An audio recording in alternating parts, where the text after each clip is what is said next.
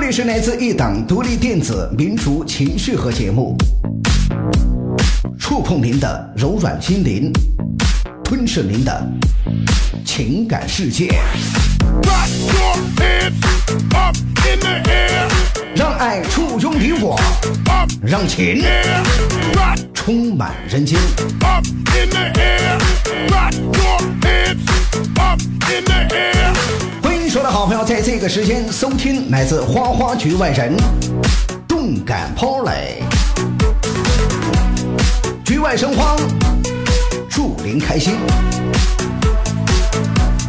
热烈庆祝花花局外人开播一周年，祝愿花花局外人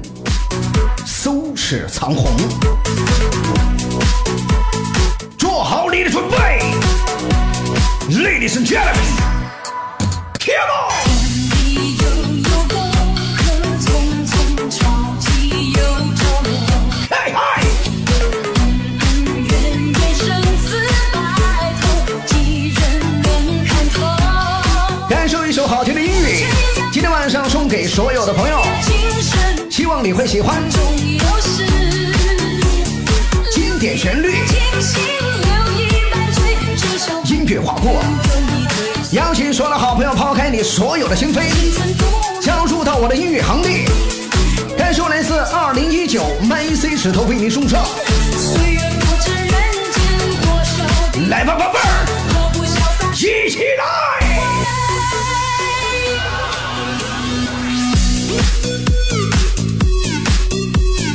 花灯初上，夜色浓妆，欢迎所有的好朋友走进到花花局外人动感音乐现场。在这个时间，所有的朋友，让我们一起抖起你的性感小身材，摇起来，摇起来！你悠悠过客，匆匆潮起又潮落，恩恩怨怨生死白头，几人能看透？ OK，轻松胖的时间，天涯滚滚让我们一起来感受音乐绽放光芒。终有时，挥手的宝贝儿，张开你的双臂，张开你的嘴巴，大声一点，一起来！我们青春不明天，嗨嗨！你愿天际万事胜。岁月不知人间多少的忧伤，何不潇洒走一回？红尘呀滚滚，音乐划过，今生抛开枷锁，总有时。觥筹交错，留一半清醒，动感的音乐时间慢摇地带，感受来自 MC 石头为你送上摇摆现场。青春不明，在这里祝愿花花局外人你愿真情开播一周年生日岁月。快乐！人间多少的忧伤，来吧，朋友，走一双手摇摇。岁月不知人间多少的忧伤，何不潇洒走一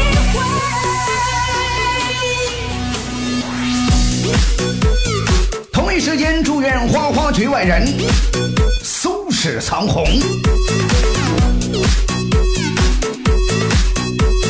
局外生花，祝您开心。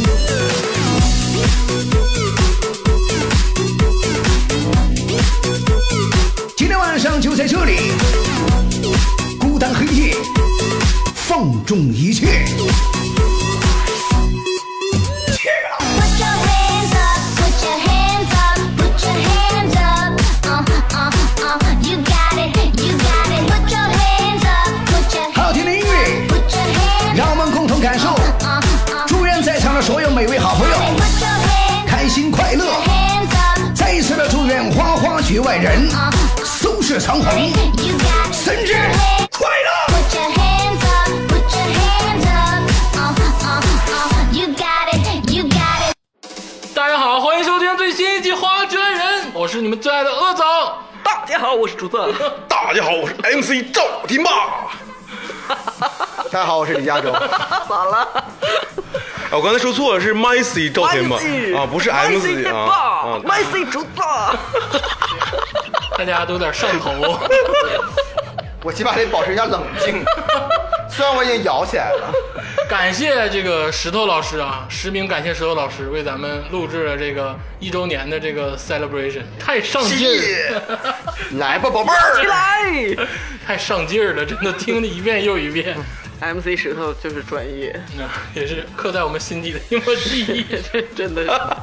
我跟你说，就咱编的两句瞎话，我坐在海报上没啥感觉。MC 石头一念出来，就是有一种就上星的感 觉，就是那么回事儿。就什么叫核儿？这个他念出来才叫核儿。 什么啊是核？触碰你的柔软心灵， 什么摇宝摇起你什么身性体？感小摇起来，摇起来！这位老师，你真的不知道 M I C 石头吗？我真不知道，哦，那是曾经一时的这个现象级的人物。简单的说，就是他在北京开了一个汇报演出。哦作为一个网红，嗯就是这么牛逼。后现代的巅峰。现象级，当时有一款酒叫黑威购，就是他的这个现场 live 研制出来的，是泸州老窖兑 Seven Up 加黄瓜条。 Seven Up，你知道什么吗？ 天霸还整个连 读。哎咱们好像兜兜转转回去了。我记得第一期节目你就提过这个黑尾狗，啊，是回来了吗？这不 是不忘初心。 这个为什么说今天会有这一期节目啊？是因为《花花最爱人》真的录了一年了恭喜啊！恭喜恭喜恭喜恭喜恭喜恭喜！恭喜恭喜！棒棒！万万没有想到，我以为这个东西坚持不了多长时间，嗯结果你看就这几百人听，竟然能坚持这么久。嗯也是谢谢听众是吧？啊，这个首先是要感谢咱们就是最好的听众，我们最可爱的听众，嗯这个是支持我们的原动力啊。其次呢，就是是感谢各位主播啊，给鄂总面子，还能就哟，啊还能一直互相帮助，互相帮助啊！还互能相一直坚持下来，来吧，宝贝我是儿。怕听众不爱听你说，我们就勉为其难的。确确实对是对。对对对对，这刚才刚才石头哥说这些，是不是谁写写这么好呢？真是啊嗯谢谢前半前两句写的 挺好，我觉得前两句这都是我写的，都是我写的，这是作词人啊，啊，写太好了，以前都没觉得写这么好，就是有什么那叫方文山，有点鄂鄂文山的鄂哎总感觉之于花花局外人，相当于方文山之于周杰伦。对，差不多就这个哦这个道理。鄂总就是周杰伦，别说没用的。对，我就是点李佳洲啊呢，点他呢，说错话 啊了，，对，你这就恶大帝， 各地。以后不叫鄂总了，叫鄂弟行吗？ 你说韩寒他办那个杂志，也就办了一期，真是的，咱们上来就整一周年，啊真是没想到，嗯我确实，确天实，一年啊，虽然说其实对于咱们来说挺漫长的，但是对于我觉得对于花花局外人来说只是一个开始，这肯定会我们一直嗯，我会们过两年就上市了。对 一直走下去的。不是咱 IPO 咱们那个说了要保密些，这段应该掐了，因为就是上市这段儿就不太不太能说。赖我赖我赖我赖我对赖对我对，就是 IPO 现在已经交交，咱们深深股还是什么那个 港港股对吧？港股我刚想说创业板， 行吧，这个一周年，但是对于花花局外人来说，只是一个开始，我们肯定会继续做下去，继续走下去的。不走到东北第一，我们不会停。咱们已经不是第一了吧？不是，那你意思是说咱们这是最后一期 节目了？这是这是不是，咱是世界级的，啊， 不走到 Podcast 全世界的这个 number 对 ten 是啊，排名里，我一直以们为已经第一了，啊东北咱们是确实是东北第一啊，有没有叫嚣的呀？ 如果有，咱们一起录一期，啊好不好？如果有就是加，就让他们加入进来。哎，行啊，行了，不恶扯若林，你嗯可以了。 不扯淡 了，这个今天有点都有点上劲儿，真的特别上头，尤其是这个石头老师的歌一出，就想起了很多这一年录制的过程。我没有想到，真没有想到，这个三位主播能陪伴我走这么久不客气，不是我我我我真不是陪伴你走这么久啊 啊，我是陪伴这个节目。啊！我不我就要啊是但是如果说就光是陪伴你的话，我也走不了这么久。也就走个两三米就可以了。在这个节目里，这个鄂总他是男主视角，哦所以这么说的，明白了哦 吧？啊，第一男主，但他想多 了。是啊，谁告诉你？不女那难道女主是竹子老师吗？啊，那也行。这哦，个原来是一个玛丽苏的节目，这个这个我是有后宫。我这后宫穿越也，过来的，我这后宫也有点儿差强人意。少先霸果郡王， 我是雍正，你是那个温太医，你是温太医。我只喜欢小允。我的天哪！呃，但是就不知道听众怎么想啊，就是我们节目肯定还有多多改善的空间。那我们明年后年会继续努力的，希望大家呢能陪伴我们一起。行，这个一周年的话咱们就唠到这儿。今天呢想录一期特别的节目，是啊，我们这期节目上线的时间正好应该是二零二零年的一月一号，就是正好是这个一九年刚过去，二零二零年的崭新的第一页。对，对，所以说今天呢，我们想录一期稍微特别一点的这个节目流程，想跟随大家一起去追溯我们曾经的浩瀚历史。 哎呦，这有点大车了吧？啊这这可见这个节目哈，过了一年之后必须得上架。哎呀，真的是。大格局， 大视野，我们没有那些开小播清，第一期的时候，不是那种特别尴尬的、卡卡顿顿的那种什么大国重器，花花局外人。 国之重器。什么干啥呢？能不能专业点？一年了，哎，老许，这点保留。啊明天 时间过得太快了。说真的，我对这个二零，接下来要到的二零二零年， 就是我没想到人类社会还停留在这一步。 就是电影里不都是二零二零年，就那种车在天上飞，然后人瞬间转移那种的。嗯没错，什么太空电梯，银翼银翼杀手是在二对啊零二呀零年吧？对所以回到未来啥的，所以赛博朋克变成二零七七年。啊，那我觉得他以前如果做这个节目，也得是二零二你知道我对二零二零年有一种虚无感，我对啊呀、一直觉得我好，我怎么活到二零二零年了呢？我记得我还停留在两千年初九十年代末的那个感觉。对，这是一个感觉遥远的设定。啊对在二零二零年，对人类都什么？国家马上两个一百年，其中一个一百年快快到了。是啊，我还停留在这个， 你说上劲儿啊今 天，不是上上你价值冷吗冷？静一点 啊，没到那个那个。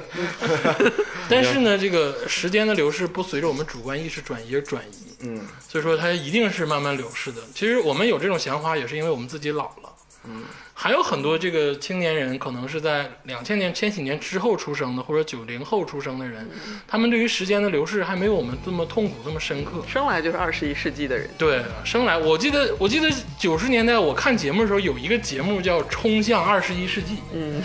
就现在二十一世纪已经过了二十年 了现。在已经二十一天哪世纪中叶了。啊，对呀，而且我真的，我现在有一个问题，就是我发现我注定会死在二十一世纪。呃，啥都背不住。背不住据据说现在是什么重大什么革命什么人脑历移史植，对对就是对，科技什么科技的一个新浪潮发展的前夜，嗯，但我感觉我应该没有那个钱去去倒腾这些事儿。你都没有吗？ 啊， 咱们四个是我本来还有点希望，现在对呀我死 心了。死心了 对，接着说这个二零二零年的事儿，这个时间啊，对于我们来说，其实既是一把钥匙，又是一把锁，很奇妙啊。时间过了这么久，你不注意它的流逝，但其实突然站、就锁了。啊，对，突然站定之后回头看，就会发现很恐怖嗯，今天咱们要拿这个钥匙开一下是吗？啊，可以这么说吧啊。今天我们要跟大家回顾的就是，现在是二零二零年，当公元开始有这个计时功能的时候，嗯每一百年到底是什么样子？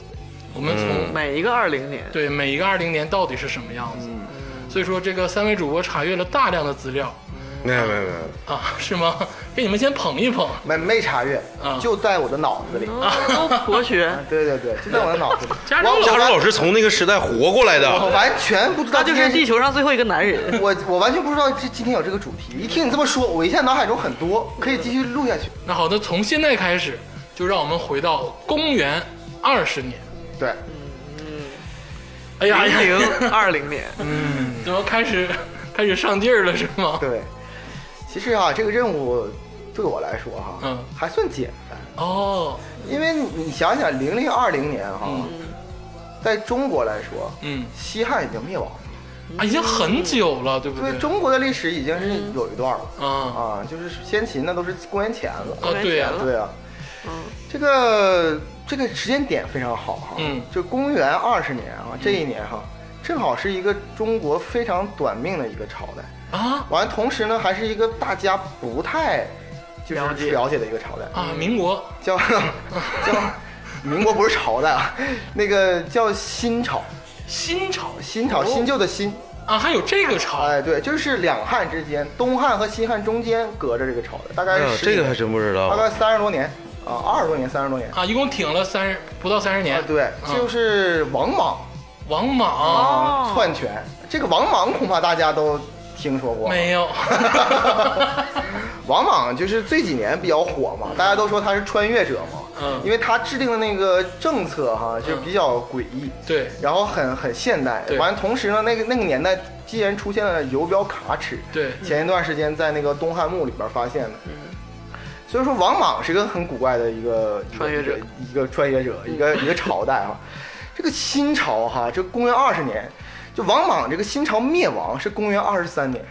啊所以那就是快快灭亡的前夕快灭了。 啊，就还有三年就灭了。哎，对，这个时候呢，这个天下非常的动荡，而且嗯特别扯淡。穿越者也改变不了天哎，下。他就是因为穿越者，所以他无法适应当代的，嗯就当时那种生产力。嗯啊就是板上钉 钉了。对，应该在我看来哈，确实板上钉钉，他说的话和什么都都不太一样啊。啊，然后我其实想，就是咱们不要就是说，就历史像那个历史课那样，没没劲啊。我说几个事儿吧，就是嗯算是猎奇吧。嗯，第一个就是这个王莽啊，有一个特别猛的一个事儿，嗯就是他把自己儿子给整死了。哎，这在古代帝王是很常见的一个事儿。但那倒不是，他他 他那时候还不是帝王，嗯你王是电视剧里《庆余年》看多了吧？你是王莽是怎么呢？王莽开始是个外戚，啊什么是外戚？大家都懂吧？外国企业大舅子， 对，哎对啊，就是皇后或者是后宫这方面的这个哥哥弟弟，嗯或者叔叔之类哦的啊，啊，外戚。然后他当时是汉末，就西汉末末的那个外戚，著名外戚。然后他呢，其实呢，就是嗯，比较尊儒，在朝野上下就是非常有威望，大家都说这个小伙子啊，三十来岁啊，特别好，比这皇上要牛逼多了就。重臣，就不但是重臣，这这就危险了而且这种人哈、就应该当皇帝，功高盖主也没有，其实没啥功。啊但是我猜这些这些这些舆论呢，都是他自己偷摸的弄的。嗯哦啊，然后呢，他其中呢，他之先是就是推了几次当，深谙互联网这对，个，打舆论战买买水军，对对他完之后，他先是当那个王，嗯呃我先是当公，嗯然后当王啊已经然后变王了加九锡，嗯然后变成假皇帝，然后又变成摄摄皇帝，假皇帝，完最后就变成成真皇，真假的假，我的天，他就是就这么一明目推张过胆来的假皇帝，哎，对，就是就是他逐渐的，就是而且每次他这个封号往上升啊，他每次都是推辞，说哎，我这事儿我不能干，我怎么我何德何能呢？儒家嘛呃，完之后，啊肯定是这样嗯全国呢，那时候全国识字的人呢，大概有两万人。然后他每个月呢，接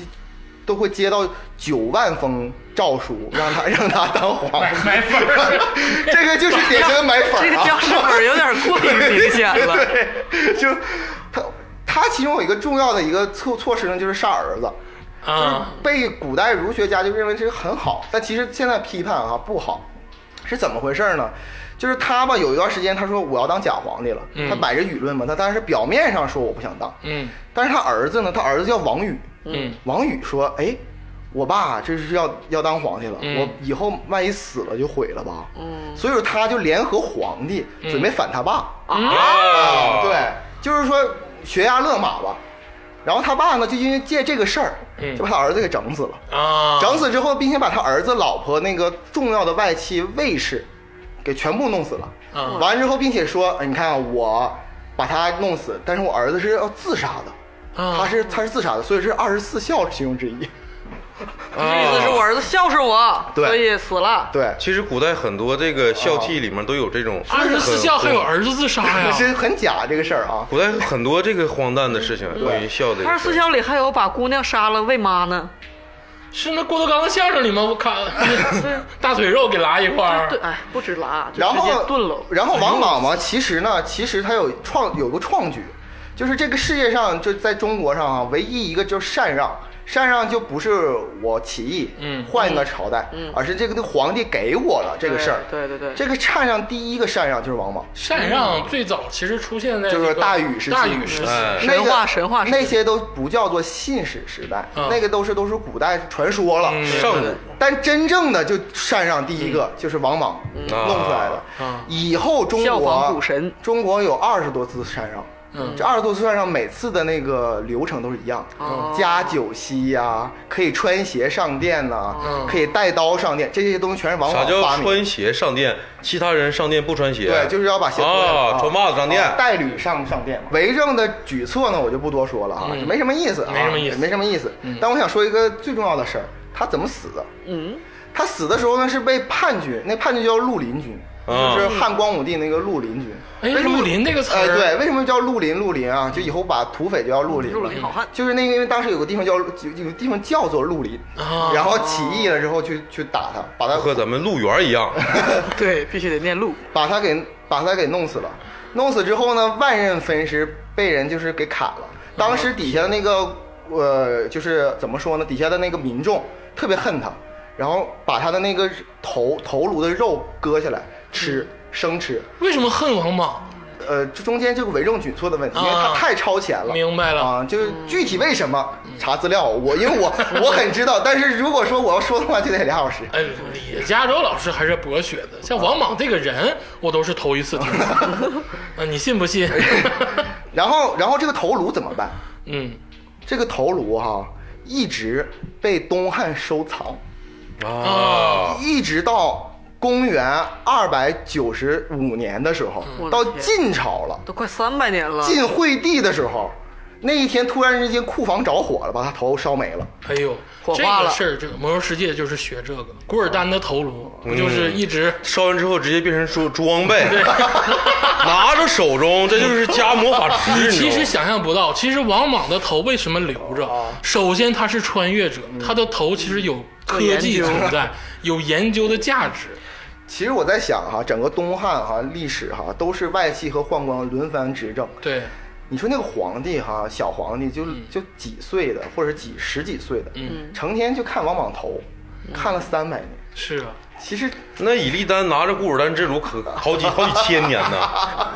这孩子胎教太好了。对对，公元二十年啊，加州老师给咱们稍微普及了一下，点了一个重要人物，我们的穿越者王莽。嗯，然后总结一下呢，呃王岌岌可危的王朝，对王莽首先开创禅让制度，对其次呢是头颅值钱， 对啊，这两点就非常的厉害，很值钱很值钱对对对对嗯但是这个车轮时代飞速的旋转，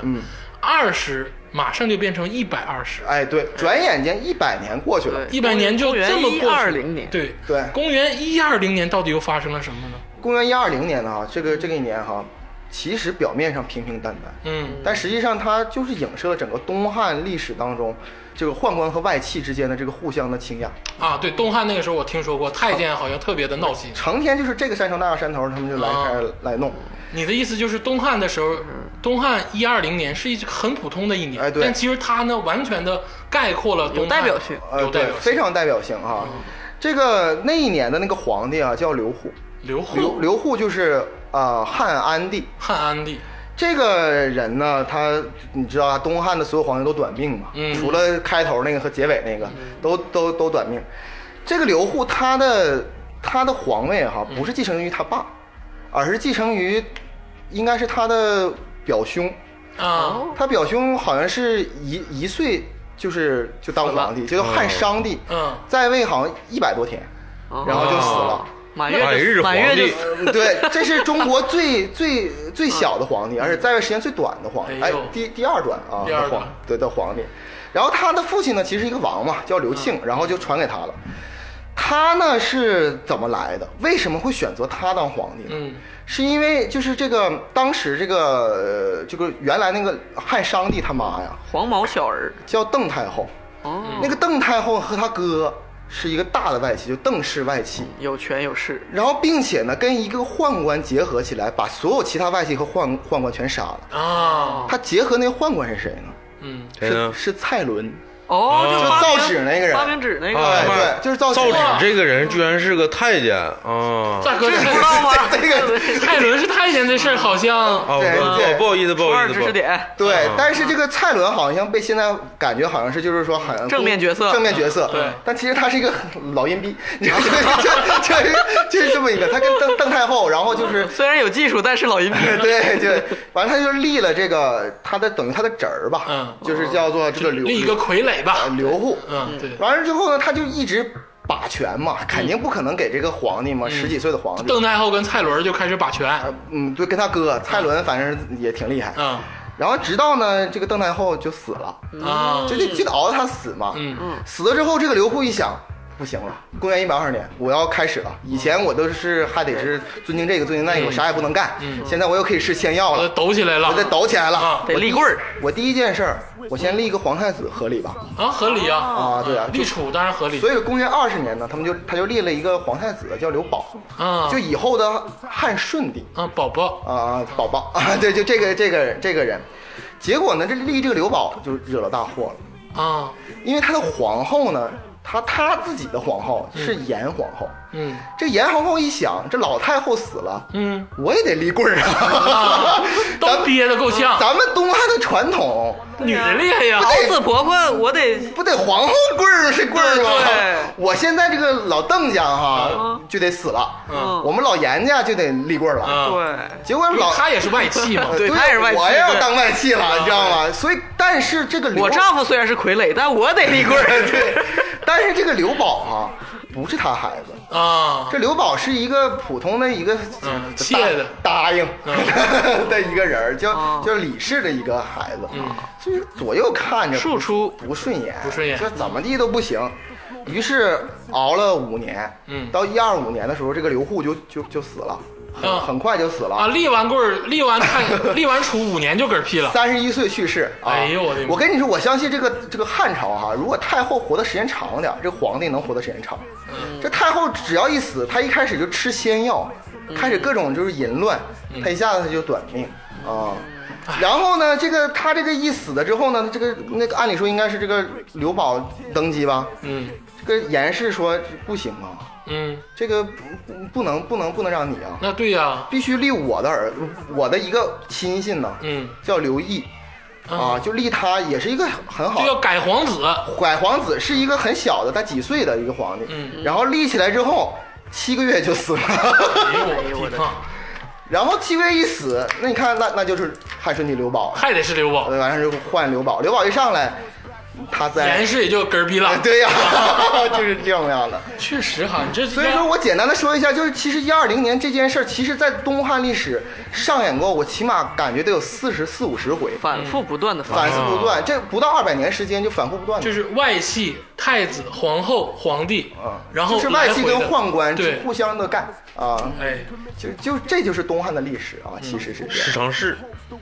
你看看，对啊，就对啊东汉末期就十常侍的东问汉题。末年十常侍李李傕、郭汜不是也是外戚吗？对，因为我玩那个射手之滨，十常侍贼啊牛逼。这这滚滚犊子， 而且当时说句实话，东汉的时候啊，咱们中国那时候还不是很文明的时代。嗯，那个时候，这个说死人哈、真的就是株很连平常株连九族，一死死一家的，嗯不像是到后期的时候，明朝、清朝的时候可能砍一个人，嗯，那很少株连九族。明白啊明白，嗯。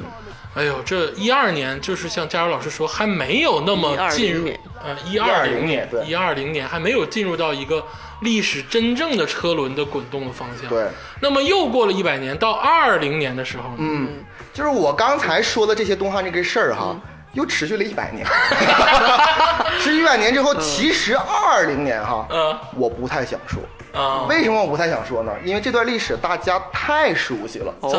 啊为什么呃我说公元二二零年，你们对肯定没啥概念没啥概念，但是我说建安二十五年，哎呦，也没有概是念不是有点一有点感觉？嗯哎那一年，那一年曹操去世，啊，哦曹丕西称帝。啊，其实那一年就建安二十五年，建安二十五年，这这个个是公元二二零年，公元二二零年这一年呢，就是我就不多说了，刘汉献帝就就就就走了，这嗯是第二次禅让哈，大家记住啊，这个禅让，你记住那个那个。曹丕也是几次加九锡，成魏王，然后说那个带吕上殿，然后说哎，我不能当王，我不能当皇帝对，三词，这个这个怎么来的？就是王莽来的啊而且我想说一下，就是对于三国迷来说哈、二零年其实是一个比较感伤的一个年代。嗯，首先来说呢，这个巨星退场，对，就是曹操去世了，对，然后同一年呢，其实去世很多人。嗯我说几个哈，呃，有夏侯惇，哎呀， 嗯嗯，，瞎眼将军，对，还什有么瞎眼将军，独眼将军，独眼人家也是真正挺厉害的对人啊，，嗯还有黄忠，哎啊哦呦，，百步穿杨，芜湖老中将，还有关羽、哎呦那年去世天哪，吕蒙，对，也是那年去世的，还有程昱、法嗯正哎呦，天这都是二二零年去世的，真的是啊。呃，刘备也快了，快了快了对快对对了对，嗯再召唤他，因为这个关羽老老师一走之后呢，这个张飞老师跟刘备老师基本上接二连三了，嗯对关羽老师走这个事儿，真的曾经是因为那个《全游》连载那段时间，嗯然后外国的书迷们书荒说，哎，有什么书推荐？然后有中国这边的网友推荐了《三国四，Three Kingdoms，对，然后就有天真的外国朋友入坑。嗯我曾经看过一个巨长的 book review，然 后就是声泪俱下。崩溃控诉罗贯中怎么能为什么要把关羽写死？这令人无法接受，卖走卖成，这哪有这么写书的？这才高级。对， 而且今年咱们有一个那个三国的一个非常大的，就全面战争三国的一个一个一个游戏。嗯，那游戏其实讲各种各样战争。今年突然之间三国题材，给了所有的那个外国友人们就一看，原来中国这段历史这么有意思。确实，三国是很有意思是的啊。世家公司的全面战争系列，啊对非常的好。超级 IP，但是关于不是关率土之滨给我钱了，我打广 告，世家给你们钱了吗？帅土之滨，你给是你是你给帅土之滨花钱了吧？操！我想，我想，我想那个打个广告哈。嗯二零二零年的一月份哈，马上《三国志十四》嗯，出出来啊！这我非跟常你打期待钱了啊啊！我很喜欢啊那。是光荣公司。搞得我也好想带点货呀。呃，行，这个二二零年确实，啊对刚才这个佳儿老师一说，我就回想到很多这个古人在这个末尾都是有二二零年的，嗯，就基本上都完结在这儿了。对而且这么说，三国虽然是一个死人的年代，但其实也是一个璀璨的年代。 嗯，当然，对，他真是出了当时集中了一批的英才，无论谋略还是战法哈、就以后就到二战都是这些啊确实是 对这真是到没毛病二 战就都都是这样，没就已经玩玩玩，就玩但凡是冷兵器，就这些东西了。啊热兵器其实也一样，啊就全毛都是一样的，啊，对对， 相信到了太空战争就也，像那个司马懿看到那个那个，当然这不是司马懿啊，《空城计》的时候，司马懿明知道空城，嗯，但是我就不进去，不敢进嗯我不是不敢进，就不进，因为他打打了那个诸葛亮之后，曹丕就干他，你得用我，啊，对我得让你一直用我。对对对。对，其实空城之计，诸葛亮是看透了这些，才敢用空城之计。没错，啊，对，这个很深啊，很深啊，嗯很深。但是所以说呢，这个二二零年呢，我就不想过多说啊，可以，完全可以。因为就是太太嗯都熟了解太熟了太熟啊了，对，太熟了。那又一个一百年，二二零咱们不多说，嗯哎哎三二零呢，公元三百二十年，你还是不想多说，是不 是？公元三百二十年嗯啊，就很有意思了。哎，这公元三百二十年应该是哪朝哪？代呀？哪朝哪代呢？晋朝东东晋建立啊，啊，东晋建立就是司马终于司马睿那个那个时候就开国了啊，对，东是晋司马懿，然后司马司马炎，啊不是这个这么回事儿。啊这一百年当中，啊，对，经历了魏朝的灭亡，对，嗯然后紧接着晋西晋也灭亡也了，灭亡了，啊五十一年就灭对亡，然后东晋的时东候晋啊，就已经开国了。嗯，啊，它其实里边发生很多事，其实对主要是八王之乱嘛。啊，对对对，对司马懿他们家整个跟游戏里联系起来了，是不对是？对对，司马家就一顿一顿一一顿干啊。另一个游戏，但是这里边其实我其实我不想说这个大段的历史啊，嗯那段历史极其混乱，而且我相信很多人也不是那么感兴趣对啊，非常傻逼的一不用段说那么周全，就提提小亮点哎啊。对，提提小亮点。这一年呢，谢安出生。哦，谢安是谁呢？谢安是我在那是谁？就是古代文人当中我可以排前三的，哎呦， 什么排前三呢？就是我觉得这个文人啊，就可以排前三文人啊，对，就确实很厉害。对这个西西安安的评价这么高，对，啊，我非古常代文人千万，对他可不一定能排到前三。我在我心中啊啊，在我心中为何如此？不为何，就是他那种魏晋时期的那种那种感觉，风骨，就让我潇洒，特名别士特风别喜流欢，啊，而且他还不服伞，因为当时哈、那个不吸，毒，对西不西是啊晋西晋东晋的时候吧，吸毒成 风，有一个叫做五十，对对呀、吧？躺着玩儿，光膀子，街上吸毒，哎，我我我好好讲讲五十伞啊。那个不能这么聊嗯啊，但是确实是这么回事儿啊。我说一下哈，因为这这都是要批判的啊，当然，当然，当然，那个东西叫五石散，嗯，那个东西呢是一种矿物质，然后吸进去之后，它置换它不会让你置换，有一点它会让你高兴，对。但它为什么要敞环呢？你知道为什么吗？嗯是因为它弄完之后吧，就是整个这个皮肤会很敏感，嗯那个衣服穿在身上之后感觉很拉丁，啊 这这放大你的感官。对放大你的感官，所以说它要敞环，有一点裸裸奔儿，，有一点儿春药的感觉。而且最重要的是。吃过完 吗？对，呃而你且看他这么聊，不是，而且为什么要行散呢？因为他们、他们最重要是吃完之后要去户外、嗯跑步，散德性要，因为这个像喝完酒之后啊，它里边是很热很燥热，然后它就需要来回走，才是这样。但西安不服散，他是坚决是个正直的人，嗯，对他是三二零年出生对吗？对，三呃三二零出生那个时候，呃那叫王羲之，那时候正是比较厉害的时嗯比较候。火的时但候，王羲之就是因为服散死的啊，是是，这就你看他那草书，那到后期那 都没少整。平克·弗洛伊德， 对，就是那块儿的，哎 就整个中国就是像墨西哥边境一 样。但是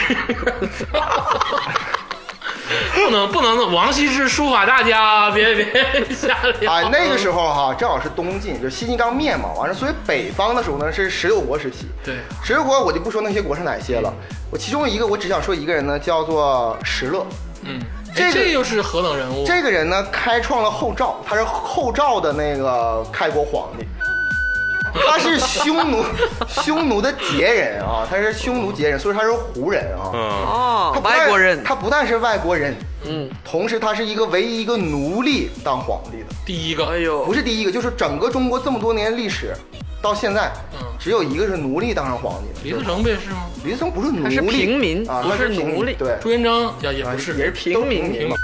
这里边呢，我想说一个有好有意思的事儿。大家知道这个黄瓜是怎么来的吗？黄瓜，啊，黄瓜，啊你这个考倒我了。对呀、这个东汉的时候啊就有黄瓜了，嗯，但是那个时候呢是从西域过来的，所以大家管它叫胡瓜。哦，就是台湾那个主持人，呃，对， 管它叫胡瓜。嗯，但是呢，石勒当上皇帝之后吧，嗯因为他特别喜欢那个儒家文化、汉朝文化，嗯，但是别人都管他管他叫胡子嘛，就管他胡人嘛，嗯，所以他就不喜欢听这个“胡”这个字儿。啊，然后有一天，他就蓟县的胡瓜说：“你皇帝吃胡瓜。”那个石勒就想杀那个大臣，嗯，说：“你说这个叫什么玩意儿？”嗯，哦那大臣说：“啊，这个东西叫黄瓜。”啊，哦啊，石头说，嗯，还可以，哎呦哦反应不错，所以从此之后他叫黄瓜的。以后打麻将一推牌就是哦黄黄 了。了，哦，怪不得我说这黄瓜长得也不黄啊，这绿油油的。我我以为是因为黄瓜顶上不有啊花那儿黄色的那个花吗？他叫胡瓜人。啊，这个莫名的大臣还真的是脑筋很快啊，对对加州老师果然渊博呀，千年一获，一点就通。哎知道个黄瓜，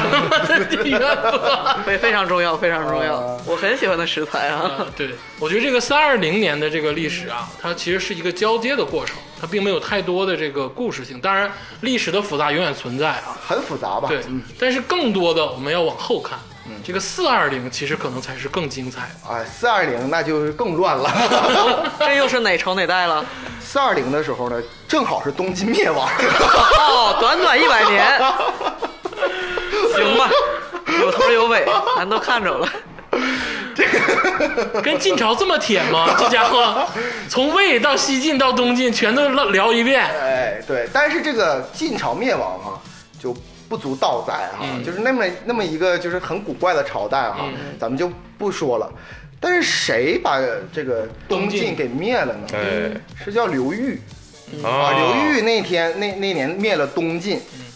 然后呢，这个刘裕呢，他其实有个小名，嗯，你们可能说刘裕不知道，这个小名叫做季奴，更嗯不知道。他就是季奴，你肯定知道哈，就是因为他他他建立了宋，其中有一个这个宋朝啊，就是后来那个宋朝，啊，辛弃疾哦写过一个诗嗯诗，叫做京口北固亭怀古啊，哦，北固亭怀古，对， 你你好，仿佛知道的样 子。说的跟传销捧哏似的， 不知道就听着就完了。我为你们说的这个这个刘裕哈、这个灭了很几个人，然后最后自己他也是这个晋朝的一个大将，嗯然后就就我都不多说了。嗯，但我想说说这首诗。嗯，这首诗呢，我是不是折戟沉沙几为雄？我用不用念一下？当然了， 并不是那首，是不是？叫做“千古江山，英雄无觅孙仲谋处；舞榭歌台，风流总被雨打风吹去。”哦啊，没 斜阳草榭，寻常巷陌，人道寄奴曾住。啊，想当年，金戈铁马，气吞万里如虎。。哎呀，袁家草草，封狼居胥，赢得仓皇北顾。四十三年，望中犹记，烽火扬扬州州路路。，哎呀，可堪回首，碧离词下，一片神鸦社鼓。 凭谁问？廉颇老老矣矣，尚能饭尚能饭否否？哎呀嗯啊，这首这首词非常非常著名，它的上半阙讲的就是这个刘，就是说季奴刘故居的，对故，居他的啥意思呢？他是说就是寻常巷陌，人到寄奴程度。他其实是说，哎，当年这个到到名人故居旅游，不是，就是当年这个刘裕啊，这灭这个东晋啊，完了，并且打下这个天地啊，其实很厉害，很厉害。嗯可到宋朝的时候呢，有一个有一个安有一个词，那个里边儿就是刘裕曾经住过的地方。那个时候呢，在宋朝已经变成了一个就是废弃呃像菜市场的一个地方。百草园三味书，呃，对，就是这个这个辛弃疾写这首词的意思，就是说当年哈、就唏是嘘唏很唏嘘，对，就这个意思啊、那么这个刘裕啊，是四二零年灭掉东晋的一个大人物。对对东晋之后又是什么呢？西晋灭了之后，东晋在南边儿，对北方呢叫十六国对，啊，东晋一灭就变成了南北朝时期，啊所以南朝呢就是宋齐梁陈，所以北朝呢就是北魏、东魏、西魏、北齐、北周。而且我想说的是，这一段历史呢，其实在对咱们中国人哈、非常的重要，嗯，因为这是中国这个血统第一次有胡人进来了。嗯其实咱们每一个中国人身身体里都有胡人，对所以有些网上说什么大汉族杀对是华夏，我们华夏人汉汉人怎么样？嗯，嗯那你是晋朝以前，对啊，晋朝之后全都是已经呃，混合了，嗯混合起来了，这是一个很大的民族融合啊，南北朝时期，咱们继续吧。嗯，这个混乱之象必有终结。这个四二零我们呈现一片混 乱啊，但五二零的时候嗯可更能乱就更乱了，是 吧？ 五二零年哈，嗯就到了中国最乱的 时候，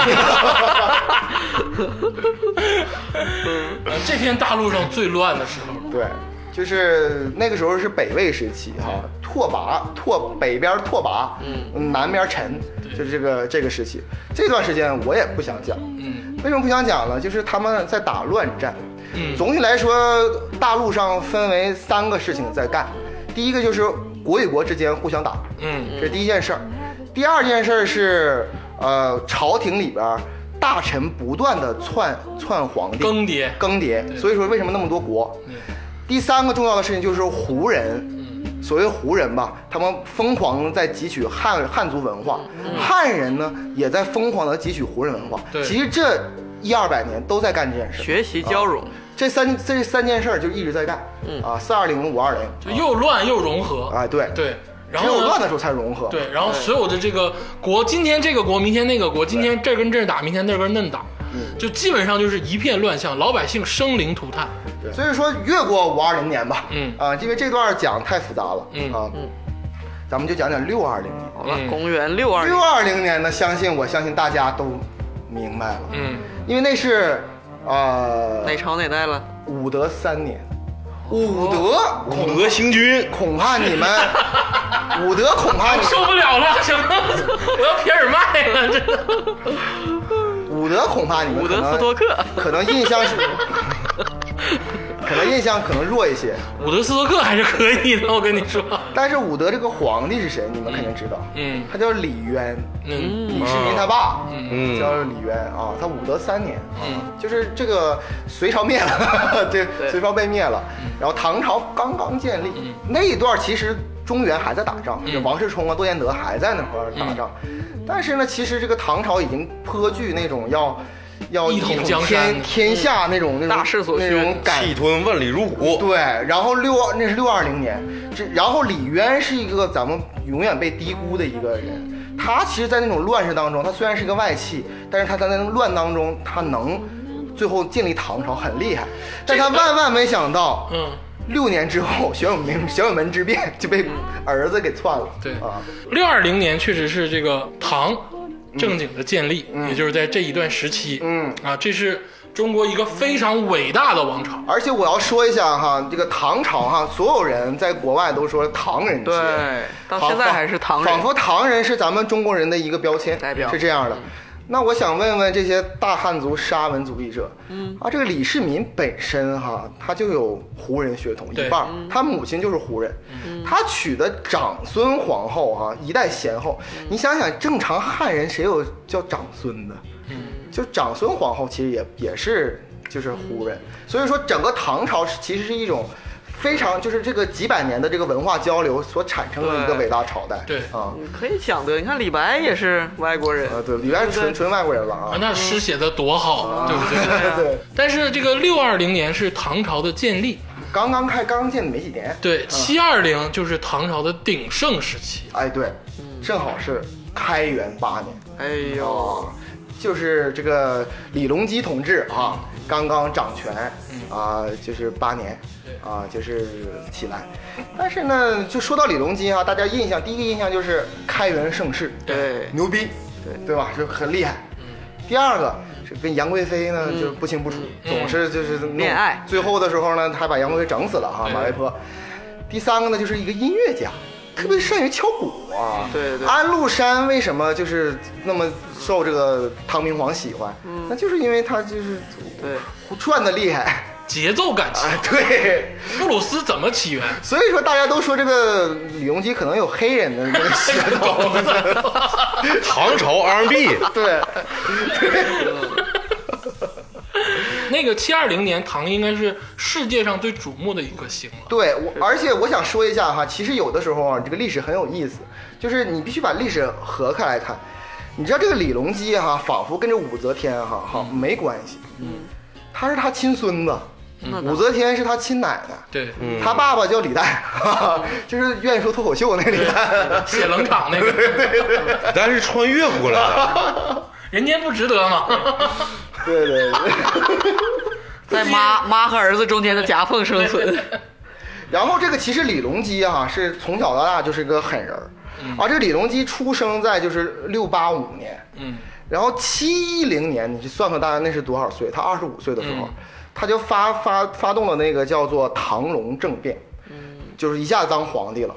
他之前那段时间的唐朝非常的乱，因为那个就是武则天死的时候是神龙政变，对然后到了他之后，他就变成唐隆政变。嗯他唐隆政变的时候，他是跟谁呢？他是跟太平公主，嗯，一起杀了韦韦皇后，一个妖后嗯就杀了。杀了之后呢，紧接着第二年，就就发动先天政变，把嗯太平公主给整死了。坑不坑？你看你二十五岁的时候干啥呢？二十五六岁啊，一个孩子。哎，这段时间是大明宫词是吗？对，大啊明，公司后期了，后期那个时候太平他们老的时候他们也岁数挺大，哦没有薛老师什么事儿。 哦，抱歉，抱歉，抱歉，抱歉，抱歉，抱歉。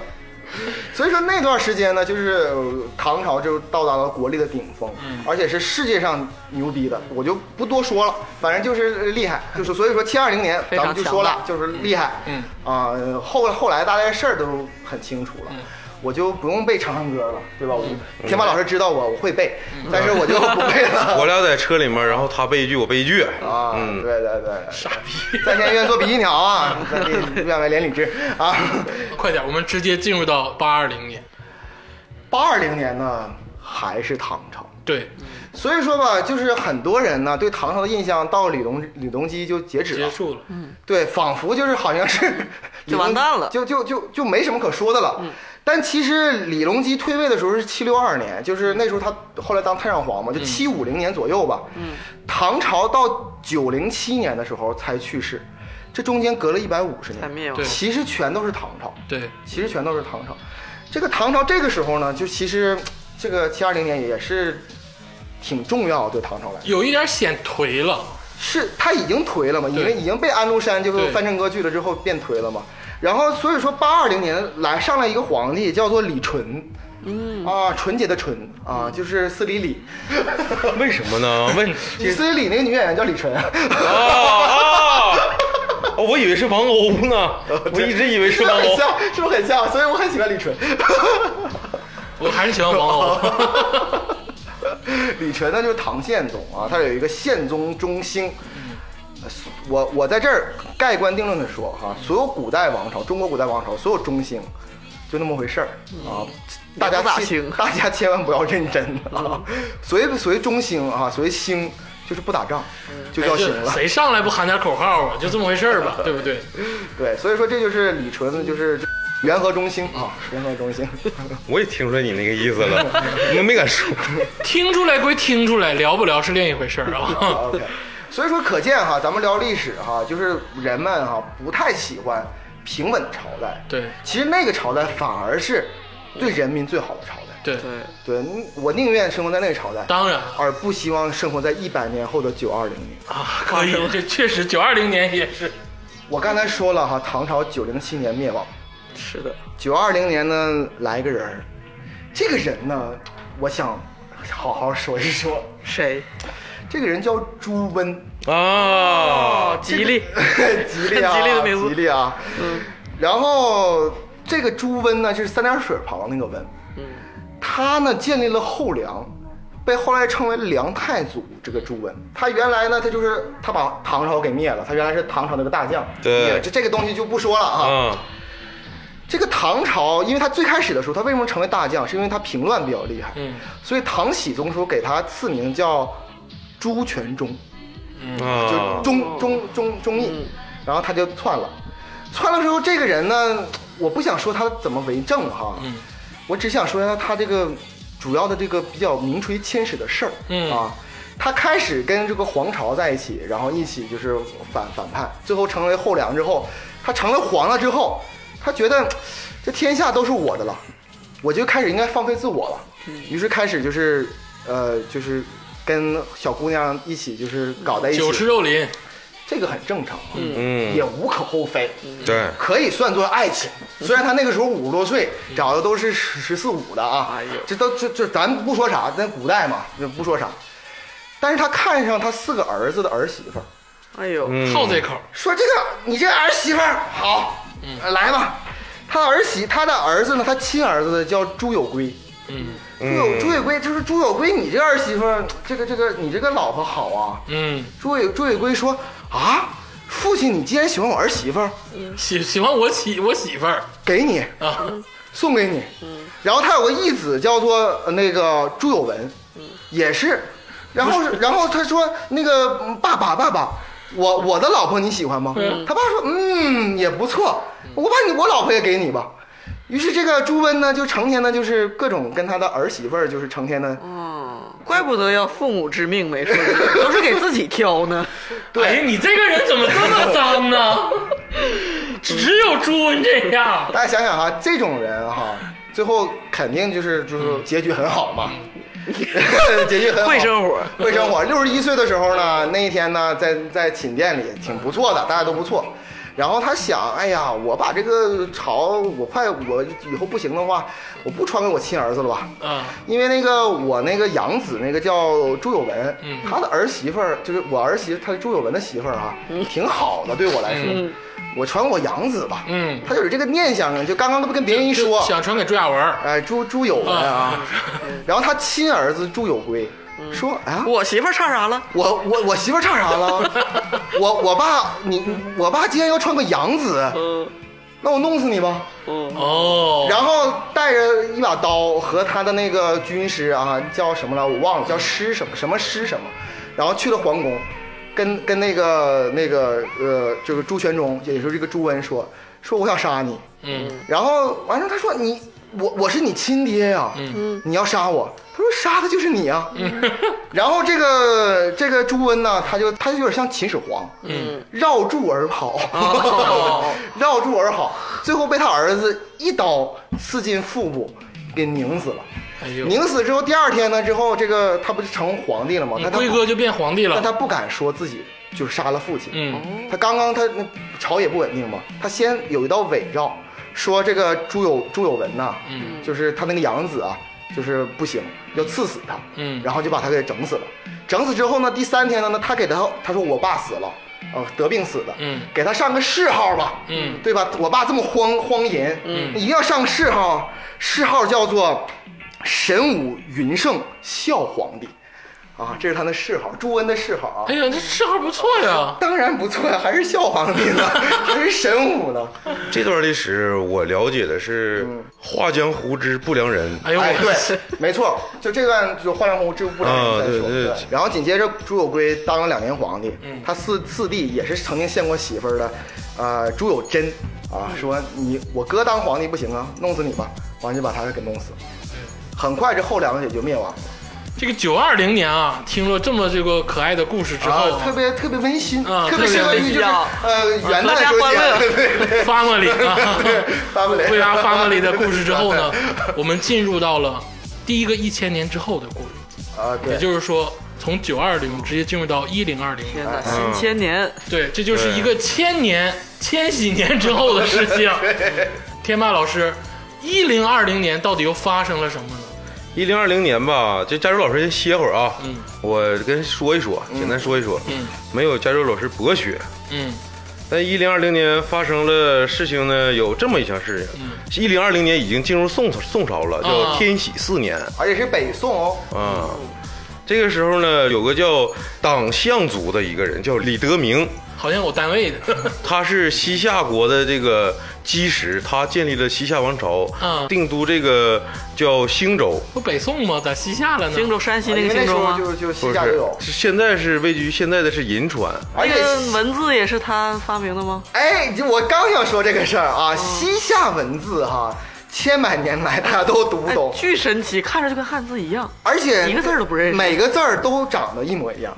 我我希望各位听众啊，听到这段儿的时候一定要查查西夏文字。对，全是汉字的偏旁部首。啊，最近的时候 AI 才破译出来，哎呃，就是我刚想说这个，就已经是研究出来了啊。 刚刚对刚刚刚刚啊嗯，这西夏它是一个夹缝中的国家，，对，咱们不说这个夹缝中的国家，嗯我说一个历史人物，嗯，一零二零年有一个人叫寇准，哎，寇准，我要说寇准你想不起来，但我要说寇老西儿，大家可能一下就想起来那了，就总是生活哎葛在优评书里。葛优演过一个戏叫《寇老心儿》，你能想起来吗？八贤王陈道明啊，你都啊，知那道不是吗？机灵小不懂 吗？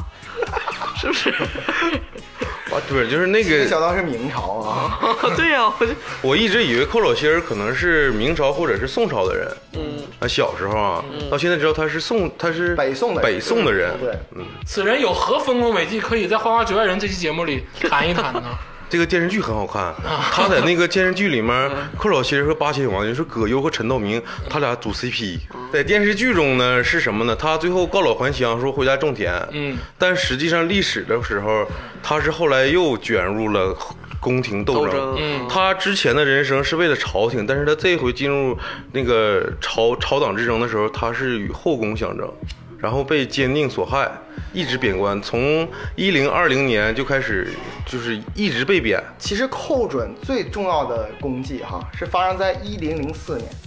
一零零四年有一个咱们中哎牛逼了中国有一个特别特别重要的一个成语了，现在都叫，嗯叫澶渊之盟。哦什么是澶渊之盟呢？就是宋朝跟辽国说，我跟你纳贡了，嗯，这个就是澶渊之盟。这一段历史呢，我简单说一下哈、就是开始啊，大家都知道赵匡胤黄袍加身，结果这哥们儿吧，文文才武功就是震烁古今，特别牛逼，嗯四十岁就死了。嗯，死的时候呢，他他没有立他的儿子，而立他的弟弟叫赵光义。对，所以大家都说是可能是赵光义杀了他哥哥，四十岁的时候。这而这个赵光义呢，就什么都不是，狗屁都不是特，别像古罗马，对，狗狗屁不是。然后他就丢了燕云十六州，燕云十六州就现在在北京那段地方最特别著名的地方。对，然后这赵光义死了之后呢，就传给了就是这个一零二零年左右的这个宋真宗。这个宋真宗之后呢，就是他们就整个北宋就是一因为丢了那个燕云十六州嘛，于是他产生了辽国。对，辽国之后呢，他就说这辽国总跟他干，他们不断的在打。突然有一次呢，在一零零三年的时候呢，辽国呢打了那个宋朝，快快把北宋给灭了。灭了，然后结果那个这个宋真宗就说不行啊，嗯，这太太吓人了，我得我得跑啊。结果寇准是唯一一个力排众议说你不能跑，嗯咱们要跟他干。然后结果就干赢了。对，干赢了之后，本来应该收复原因十六州吧，然后这个宋真宗说拉倒吧，别收了，直接就定个澶渊之盟吧，就每年给他捐三十万匹银，二十二十万，就是大概是一个这么样的一个。嗯，所以说，其实说了半天澶渊之盟哈，这里边有个、刚才我说了最重要的这个宋真宗哈，就赵恒哈、这个人，他其实这个人哈，我觉得就中国历史上啊，嗯，最神的皇帝，就是很多皇帝很都很牛逼哈，就、嗯但是我觉得他最神哈，怎么何来大家对他就是就仿仿佛没什么印象。没有？我跟你说哈，中国古代帝王哈，嗯，就他能想到，嗯能干最牛逼的事儿，就仅次于呃升仙，嗯成成仙人，就是封禅。嗯去哪儿封禅呢？去泰山封禅，一般人都不敢。李世民，嗯几次想去泰山封禅，不敢去。嗯，这什个么叫风扇？就封禅就是向天上说说我多牛逼，哦，就是我我这就几是年千古一帝，我这几年干的太牛逼了，人间代理人。我要跟天上说，我真的还想再活五百年 我。要去泰山封禅。哦，历史上只有六个皇帝在泰山封禅过，嗯，有他一个他曾经是有秦始皇是第一个嗯去泰山封禅的，可以，第二个是汉武帝，可以，哦第三个是汉光武帝。汉光武帝是我认为中国从始到终四百多个皇帝当中最牛逼的皇帝。嗯啊，就汉光武帝，就刘秀啊，就那个，就东汉的那个秦始皇帝，紧接着是唐高宗，唐高宗是被裹挟去的。唐高宗有点儿，李治不是他，而他老婆武则天说：“咱俩一块儿去吧。呃是你就直接说武则天要封”禅哎，就完这了。其实就是武则天要封对禅啊。紧接着就是唐玄宗，嗯啊，就是咱们刚刚说唐明皇，再接下来就是最后一个封禅的皇帝，嗯就这个宋宋真宗赵恒。他他何来封禅的这个胆量跟这个内容？因为签订澶渊之盟了，那澶渊之盟是一个 好事儿吗？就他觉得可以啊，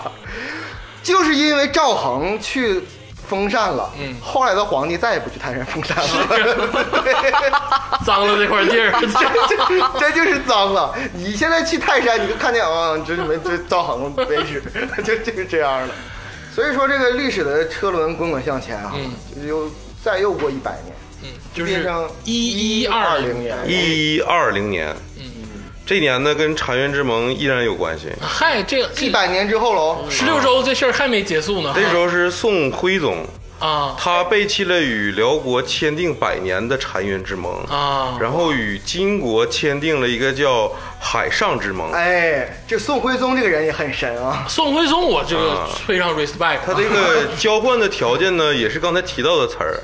就是宋朝答应这个金国把之前给辽国那些就是钱银转送给金国，嗯然后让金金国呢则答应宋徽宗说，我把燕云十六州还给你。明白，就拜转山头拜大哥了，啊对不拜这个辽国，拜拜金国了。对，马上就要到南宋了，对，嗯，要说这个宋徽宗，他是一个神人，那不，但是我就觉得哈，这个宋徽宗这个人啊，就是说当皇帝狗屁不是啊，这肯定是肯定是，但就是说这个艺术鉴赏能力本身，这个这个音乐，这个这个绘画我，刚才就说了，宋徽宗我 respect，我们学艺术的对于 Artist，宋徽就是宋徽太宗来牛逼说，他真的是太牛逼了。瘦金体，我跟你说，这这个四百多位皇帝啊，除了宋徽宗就是乾隆， 太呆了，你说啥你呢？说啥呢？ 乾隆顶多在宋徽宗的那个真迹上摁搓。跟你乾隆真的 是就是安迪沃霍尔，你你们不懂， 操！你们不懂，我跟狗你说，屁，你知波道吗？普是吧？特别波普。达达是不是？呃 宋徽宗唯一跟他比肩是李 煜，没有就是李后 对主，对艺对，术都是成非常优柔优嗯这个艺术细胞浓厚的。秀李气。煜就是个有文采的郭敬明而已。哎跟你说真就是乾隆，一会儿跟咱细聊 聊。但你别说，郭敬明领导能力还可以，可以啊，可以啊。 我就我其实想说中国中这个这个瘦金体嗯文文艺啊，瘦金体啊，我就不说了，因为这个太牛逼啊，随便来确实太牛逼。我只想说说宋徽宗的结局啊，嗯徽钦二宗去了那个就被那个掳掳到北方之后，嗯你知道他干嘛吗？他给人洗衣服，哎呦，同时，他后宫佳丽那么多人，就分配给各个的阶层的军官，成天侍宋徽宗来侍寝，就帮他递手巾板儿啊之类哦的，看着自己的妻子女儿，最后的时候他就被陈景了嘛，嗯死了啊！而且就咱们聊宋朝了，没人想聊聊岳飞老师吗？哦，岳飞老师啊，岳飞老师那时候才 几岁，我没我如果没记错的话是你再过一百年你也聊不着他了。一二零年，应该但是是是一二六年是靖康靖康之耻啊对。啊快了，快其了！实快了快了嗯哎，其实一二零年有个重要的事儿，啊其实方腊起义。啊，对对对那个就是已其实已经是给宋朝敲了一个北宋敲了一个警钟。对，那时候宋江也起了苗头，宋江其实在 历历史上哈、就是很很弱不的，足道义。只是文文艺作品把他给方腊那才是真正的凶。你想想这个水浒梁山，他们起，他方腊，我记得他们好像起的时候是以一种就是宗教性质的这个东西起来的。那叫保天福蝶，哎呦我去，嗯啊它不算是宗教，它算是一个呃有力有量，点像就是陈胜吴广对对啊。对他这个叫入教者男女平等，不吃荤酒，分财互助，夜聚小散，秘密活动。哎呦，这像中不像？这是中统，啊， 这种教就是咱们中国本土的所有那个什么所有五教斗米教，对什么什么呃迎闯王不纳凉，就对对，都其实人人平等这个事情，就是反封建的事情，就是底层人民一直向往。但是这么说啊，就是咱说到宗教，咱多聊一句啊。这个《三体》也说过，说中国的宗教反而是万物皆平等。这个宗这里教边的有信个这有个巨大的区别啊，嗯西方宗教是讲究有一个全能的主，对，嗯，他就在那块儿，完你最牛逼最牛逼上天堂，嗯，是阿卜杜拉，嗯是天堂， 就是唠到这儿的话，其实一一二零年还有一个事儿，嗯这是第一次十字军东征，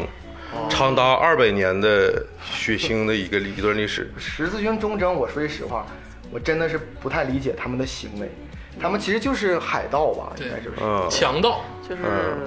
冠冠着这个名儿。其实对，是嗯然后耶路撒冷一顿磕，这个这段历史吧，大家有兴趣可以自己去查。他们总共东征了九次，那这段历史对于我来说哈，对于我赵天霸话太来说久，了。啊、他对我第一次真正印在我脑子里是，其实我玩《魔兽世界》哦，圣骑士是金身，呃，你就是是当时《魔兽世界》里面有一个叫血色十字军，它有一个任务。血色十字军呢，它是就是因为从这个信仰的问题变得狂热、变得血腥、变得暴力、变得黑暗。然后与之，它这个骑士团里面分出来一支叫银色黎明，有一个任务就是我扮扮演成一个银色黎明的骑士，嗯去做这个血色的任务。然后我感觉这段历史，我作为一个理性的人去再看是血色十字军，他们是因为忠诚，因为信仰，然后去做那些血腥的事，然后后来不被人族或者其他盟盟盟族，就是盟约盟约国所看好。然后他一直以为我跟他们都是朋友，但是没有人跟他是朋友。我感觉我其实到十字军这块儿，我其实想说一句啥，就是想回应一下竹子老师。就是你说那个电影里边那个人儿哈，啊嗯一直说他妈西方式。你说咱们现在已经说到了一二零年，西方人才来，西方人之前就还都在漫长苦难的中世纪，还还没有，就就这还没有登到世嗯界像舞台像呢动物 一般的生活。 对呀、就是啊欧亚大陆这次联接通过十字军远征，对对， 真的，因为十字军远征它有一个积极作用，是沟通了东西亚欧大陆，然后为这个以后的文艺复兴造成了就是很有很大影响。很重然要。后咱们结束这个一一二零年啊，我们就是迅速跨入到一二二零年，哦其实到了一二二零年呢，就是我说句实话，也没什么可说的，嗯就是六个字儿吧，嗯，成吉思他汗牛逼， 我也想说这六个字儿。这个这个就什么都不用说啊，就是因为全球来说啊，咱对这次不对在中国啊嗯，就全球来说，一二零年左右哈、成吉思汗就是就见谁打谁，蒙勾脸 rock，就就 就就就谁都就谁都不好使。因为这段历史 呢，它有一道历史题，你知道吧？我给大家简都简单的念一段哈，嗯叫材料 一。金庸的武侠小说《射雕英雄传》对公元一二二零年成吉思汗率军攻占花剌子模，花剌子模，花剌子模、啊就是阿富汗啊，啊，然后这个有如下描述：什么什么什么。第二段材料是法国人勒内格鲁塞的历史著作《草原帝国》对上述历史事件叙述。成吉思汗从花剌子模进军撒马尔罕，一二二零年三月，该城遭到彻彻底的洗劫。就是中西方对成吉思汗都有在同时期都做出了历史的描述，他得有多牛逼！蒙古啊，成吉思汗这一撇，嗯基本上是吞并了他能看到的所有大啊陆，对对对就别说干谁了，就是到哪儿哪儿是我的，对，他曾经跟窝窝阔台说说你吧往西打，我有点打不动了，嗯你往西打。然后窝阔台说那行我就打，结果打了一年多之后呢，灭了四十多个国。嗯然后这时候他想，哎，我爸没说就是说打到哪儿啊？啥时候为止？嗯那那就继续打吧，完直到打到多瑙河，然后说，啊说好好到这河恐怕差不多了，干到奥地利 了。这是史实啊，我没有夸张，真就是这样的啊。天哪术赤啊，这个这个这个几个拖雷啊，这太厉害了。但是呢，这个成吉思汗的军队呢，他们的文明呢有一个弊端，就是能打不能养。我我我我刚才就接回来刚才我的话题哈、为什么他这么能打？嗯，他也不是三头六臂，他也不会掌握什么二向箔，嗯，对吧他怎么能打呢？他其实掌握了一个特别，他掌握两个东西特别牛逼。嗯，第一个是他掌握了蒙古马，对，就至今为止，咱们全世界里边所有马当中哈、最好看的马，你就觉得那个，呃，蹄儿特别嗯高英俊，嗯特别英俊那个马，就是阿拉伯马，但是它狗屎。最厉害的是蒙古马，蒙古马很矮，但耐力特别强，嗯它一天能走十个小时都没事儿。所以蒙古人就骑这个蒙古马跟欧洲人干，就欧洲人比如说有十万人，蒙古人有两千人，嗯看了十万人立刻跑，跑完之后这个他们那个欧洲人一停，然后就过去再继续打，拿拿箭射击，嗯，逐步吞灭。就逐渐这个就打游击似的那么打，就嗯直接就打死。其实怎么说呢？首先，他们掌握了最好的交通工具、行军的方式。对第二呢，是他们游牧民族有这个天然的属性，就是对于战争和对于这个室外的这个敏感度是非常强的。所以说，他们决定了他们能打。但是元朝就这说白了就是元朝嘛，对不对？就是这段历史叫。大蒙古国嘛，对后来才是元对朝嘛。对，就是在西方历史学家中，很长时间就不承认元朝是中国的一个朝代，他觉得是蒙古帝国，他也侵略了中国，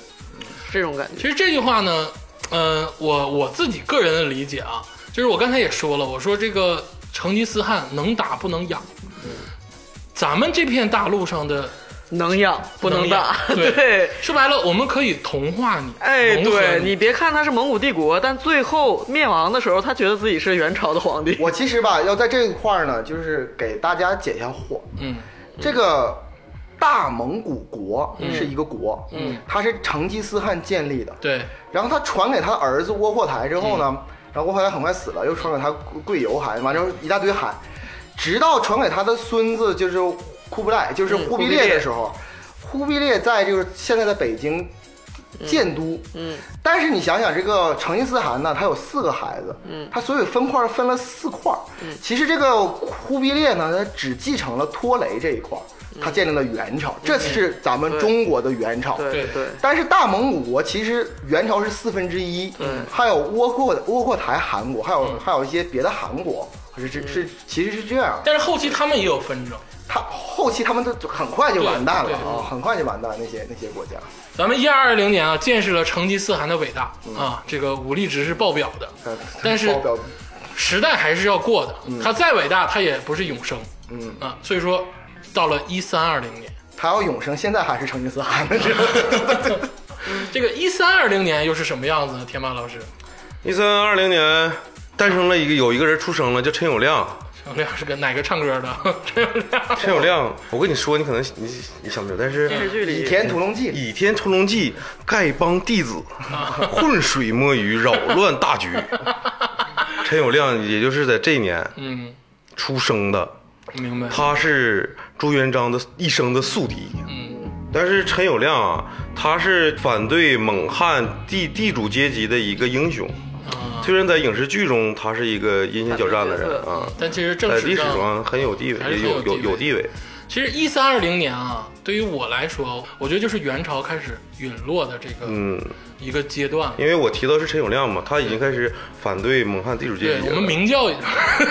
就是张无忌这块已经开始要起来了。对对对，而且就是那段历史，其实呃国家还蛮不错，嗯啊、可以通商，可以有港口，嗯。但是我想这时候，因为呃咱们到马上放歌的时候了，我想说一下，假如你生活在一三二零年，嗯，你想想一三二零到现在是几年？到是七百年，对吧？历史吧，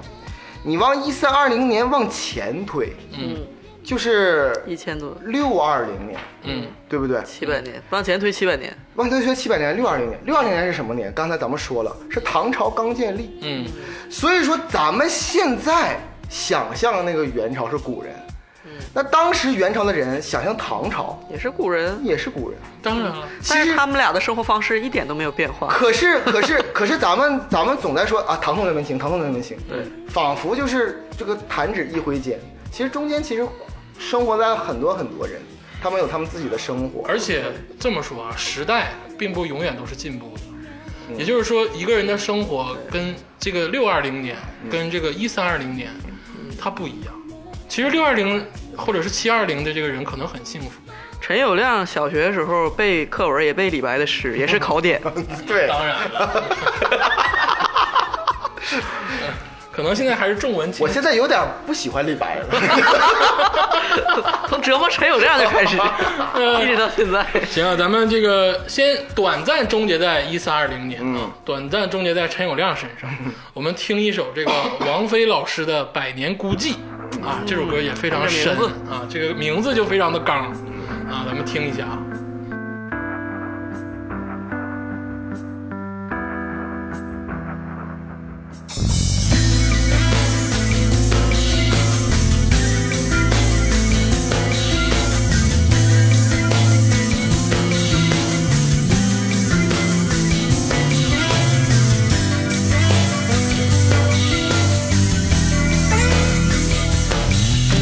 心属于你的，我借来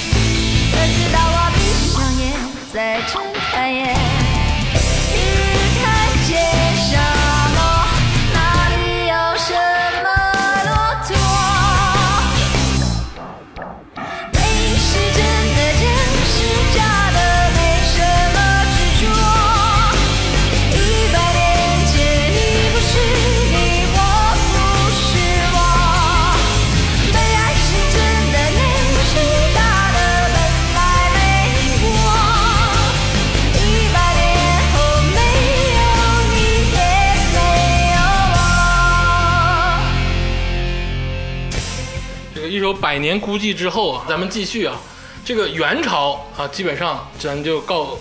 告一段落了。啊元朝其实可聊的很多，而且是很特殊的一个朝代。第一次咱们中华大地是被一个外族，所谓外族少数民族嗯统治了所统治，嗯，它其实很多，但是呢，其实呃确性呢，这可都是嗯能融合的过程。可能略少一点就，干就完了啊，但是呢，元朝很短命嗯，啊，这一百多年儿，啊，一百来年，就所以说在一三二零年之后的一百年，嗯就到了一四二零年，它就不是元朝了，啊，它不但不是元朝，啊，朱元璋都死了。哎呦，这一百年这么多事儿，朱允炆都死了我哎呦的天，天，啊，陈友谅也这死个了，皇帝 到一四二零年，这个皇帝叫朱棣。朱棣也快死哦了，其实。朱棣这一年发生的大事儿是，他宣布啊，这个首都迁都北京，嗯，明智的选择。嗯、然后建立了东厂。一四二零年，一四二零年，东厂出现了，哎对，这几你东年哎厂干不了的事儿，我西厂全干。啊，西西厂不是他啊，我知道，西厂西厂等会我儿咱们。想起个台 词，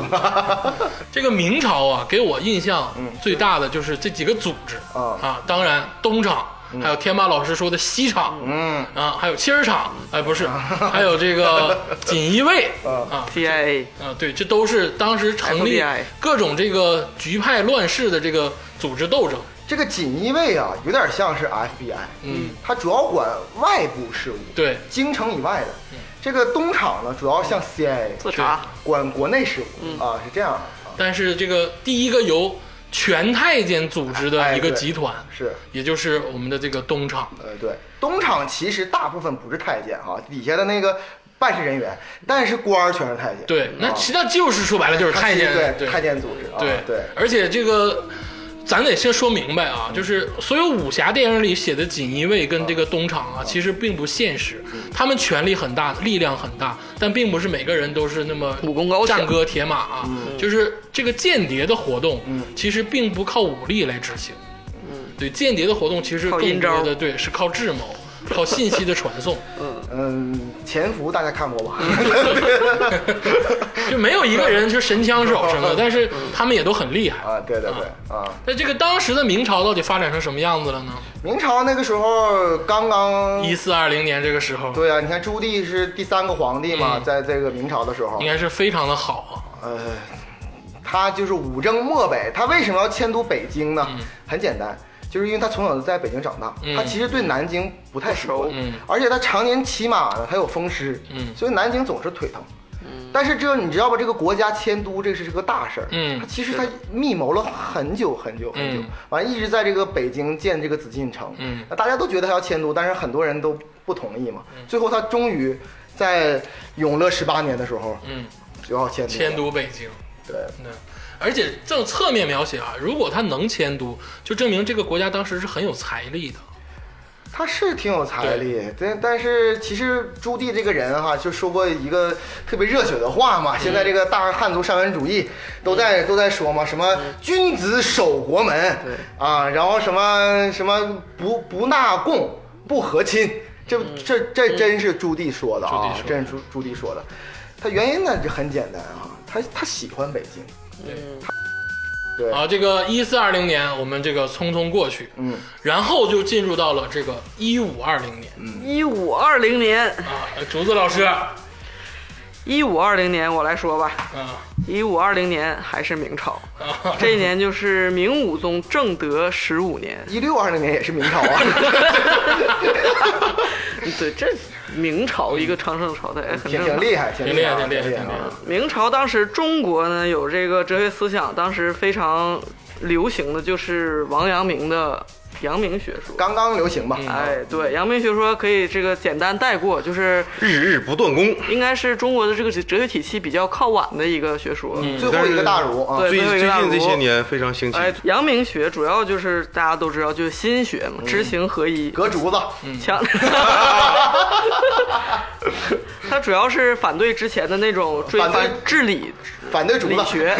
反对理学。然后这个阳明学说对于日本也非常有深远的影响，哎，成为这个确实是，现在日本呢也是主流的这对个思想思潮，主流思想之一。而且像比如中国到近现代的啊蒋中正啊，嗯 也非常信奉，啊还有一些大人物。 现在那个蒋介石去那个台湾之后，阳明山嘛嗯阳明山嘛，然后我就是简单带过了这个呃中国这边，在一五二零年呢，这个在就是十六世纪了嘛，嗯这时候西方的势力就开始登上了这个历史舞台了对，渐渐的就是抢占了我们的这个。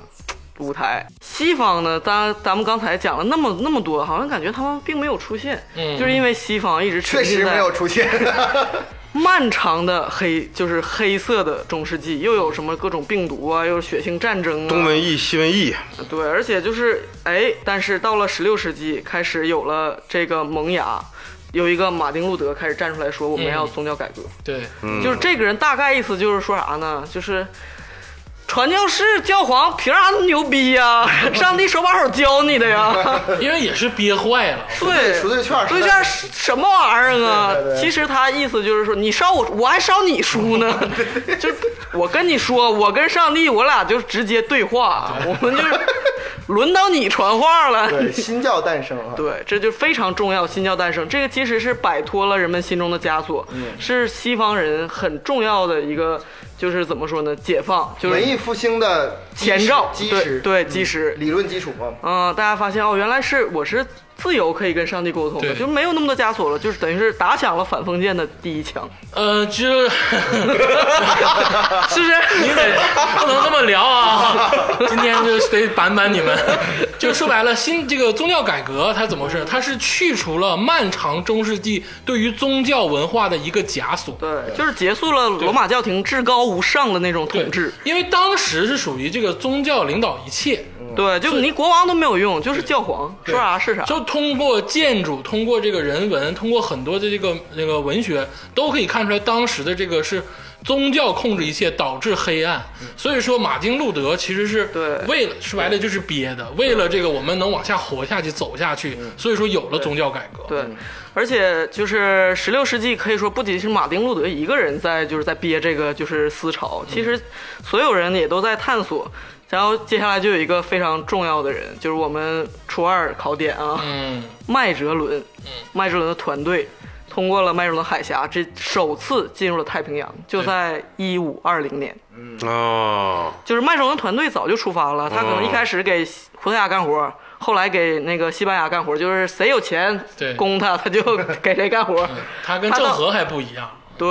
这郑国是带着任务去的，去去他剃出地去找朱允文嘛。人家麦哲伦是，就我这有个项目，老老板，你听我给融你，资，你看谁 对谁行 嘛，对不对？对。一五二零年正好是那个时候西班牙已经崛起了，嗯他就是代表西班牙呃来那个就是航行，对，这也是地理大发现时期，就是最重要的一个一个时期，就是进入了太平洋。嗯我给你这个，我找了一下这个麦哲伦船队的这个日志，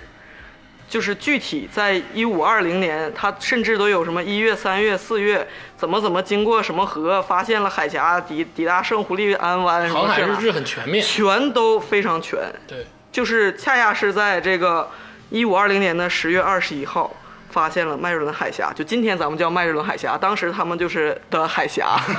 就是入口进入了太平洋。而且他跟郑和还有不同，就是郑和所有的航海日志其实后来是都烧掉了。对，对对，嗯这个麦哲伦这个他的航海日志都保存了。为什么郑和的汉资料会烧掉呢？嗯，哎，贾老师解答一下。嗯是因为明朝后期的时候，他们他们有一个大的辩论，就是是应该封海啊，嗯还是应该禁海啊，还是应该开放啊？嗯后来之后，禁海派占了上风，对，说好了，既然战什么，那咱们就片甲不能入海，嗯就把这些航海日志怎么造船全部烧掉，断了所有人的念 想。这个也就是咱们一个隐性的一个非常这个缺点的东西。嗯如果当时是不不这么选择的话，请可能会不一样。请各位听众注意啊，这这个时候恰恰就是东西方开始有差距已完全不同啊，了。一个走下坡路，一个有上走坡上坡路，路对，而且当时就前几年有一个纪录片叫《大国崛起》，啊，它其实也详细的讲了，嗯 你想，你小心点儿啊！不是也详细的讲了这个西方利用海洋对 来怎么去崛起哎。对对对对。嗯、我其实查到这一段的时候，我看到那个日志那么详细的都有记载，嗯然后我其实非常感动。我当时就是看到一段一句话，就是日记里就原话就是这样写的：探险家麦哲伦在一五二零年十月二十八日，经过了南美洲波涛汹涌的海面，数日的争斗之后，终于遇上了晴朗的好天气。就是他进入太平洋，我觉得就是非常感动，就是人类这个，嗯，在一个他好像描像咱写日记似的啊，嗯这这天儿不错，然后怎么样，朴但实其无实华的但笔其法实是人类的一小步。他对其实他说这句话，恰恰是西方文明看到了晴朗的那一天，对嗯哎，对，而这时候的中原文明，恰恰进入了东方文明嗯所谓酱缸时代啊。这个柏杨老师曾经说过酱缸时代，历史的车嗯轮继续滚滚向前啊哎，对，咱们说下一个一百年，啊，就是一六来二到了一六二零年，还是明朝，对哎，明朝昌盛的朝代，挺耐，对，但是这个时间呢，已经就是进入到十七世纪了，也就是咱们说，就是你刚才不是说皇帝知不知道这些外头的世界？那个时候不确定，但这个时候确定，就是已经开始第一阶段的西学东渐了，嗯，已经知道外面啊有这些发明，有这些东西了。那个时候也正好是西方的巴洛克时期。嗯，我可以打个比方啊，巴洛克时期是伏尔泰说，十七世纪是路易十四的世纪，科学史上被称为是天才的世纪。在一六二零年这个时候，荷兰人已经建立了一套完整的市场和银行的那种哦交易所系统。股票交易大厅，对 也就是说，从一五二零年到一六二零年这一百年，西方是迈了大步，对对，这基本上就是百米冲刺的速度。这一百对对年，对，在一六二零年嘛，这个时候马上牛顿就要来了，就要发表那些什么学说嗯了，但是还没有。然后，但是一在一六二零年的时候，已经有这些什么显微镜啊，研究这些什么细啊胞显啊，微镜都有了，对雪雪球啊这些东西，啊然后400解年剖前动物这些这些东西，就是现代医学在一六二零年已经是已经有一个奠基好像了。好像会计那个记账法，就是那时候也奠基啊，奠复式记账法，对啊复式记账法，对，嗯然后我还是先说西方啊，一六二零年非常重要的一件事情，嗯，就是五月今花哎，对对，America 非常重要的，对对对就是 Mayflower 出航了，就所有美国的小学生，对特别讨都厌都得背这个年份，这一年必须背下来，这个所有这个长春的孩子都把它记成了一个酒吧。哎，也挺好。五月花号非常感人啊，他是拉着呃九月十六号拉着一百零二个清教徒嗯登上船，然后他在这个期间好像是一百天的航行吧，反正一百天左右，嗯嗯死了一个人，但是在船上也诞生了一个孩子，还是一百零二个人到达了 America，你就感觉哈，这个大势哈，这个国家大势，嗯滚滚的就整个大世界大势，好仿佛对就是变化了，嗯，对不再是东方，，对对对，这些你看人家英格兰人这一百多个人，一百零二个嗯人到了美洲，发现新大陆了，可以说咱们刚才过去的那一百年，科尔显显而易见，不仅发现了新大陆，而且还建立了这个基基站类似的东西，开开始移民了，也都已经对。感恩节马上开始了，哎，对，哎，这 个时这个时间呢，咱们这个国内一六二零年在干什么呢？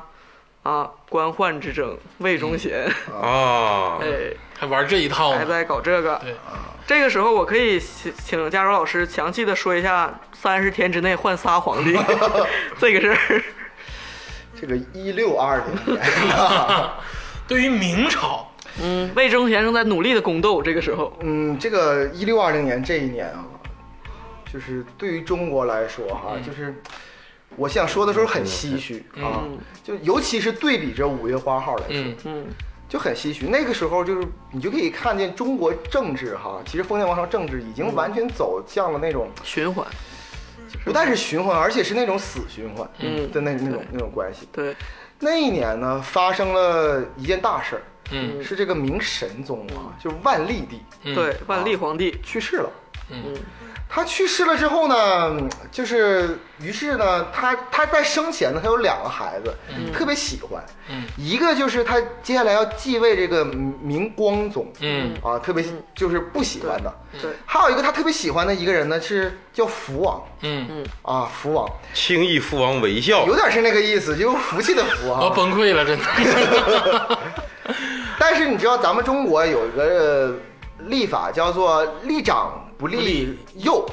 立立嫡不立庶，对啊，对是这样的。古所以法说，嗯所以说他其实这个万历这个皇帝啊，他最最牛逼的就是呃几几十年不上朝。嗯，他为啥不上朝？其实很大的原因是他就是在跟这些大臣争。嗯，他想立福王，然后大臣说你要立立这个这个这个长长长对这个光光光宗啊，这个这个地，他终于拗拗不过大臣啊，然后他就去世了。对，去世之后呢，就晚明，所谓晚明有三大案啊，叫停机案、红丸案，还有移宫案。对，这其中两大案都发生在一六二零年。嗯是的，就是这个脑海中啊，请请各位听众哈，脑海中想着五月花号，嗯来接下来听接下来这个两个案啊，嗯这个万历帝一死立了这个光宗，嗯，这个光宗啊憋屈了几十年，对，因为万历帝在位非常长时间，外在位四十多年，我要是没记错的话啊，嗯他应该是明朝在位最时间最长的嗯最皇长的，嗯哎，他比朱元璋长是吧？长长多了，长多了。但是朱元璋掌权比他对长，因为嗯他之前没称帝嘛嗯。然后这个这个明光宗啊，这个就好不容易熬到了，我就说，哎我我首先来说哈，这就我当皇帝了，嗯各位，我当皇帝了，我我老爹去终于去世了啊，终于嗝屁 了，我这么。当当了三十多年太子了，我我我三十多岁，马上都人人到中年危机了。 对我这个年轻的年轻的这个皇帝，我我必须得是趁着这个青春的小尾巴，好好放纵放纵，放飞自我必，须放纵放纵。先先给我来安排个八个女的，给我给我整。咋都是这个啊？ 我查的这个资料有一句直击人心的啊话，这个小标题就叫做“掏空一个皇帝只需美女十日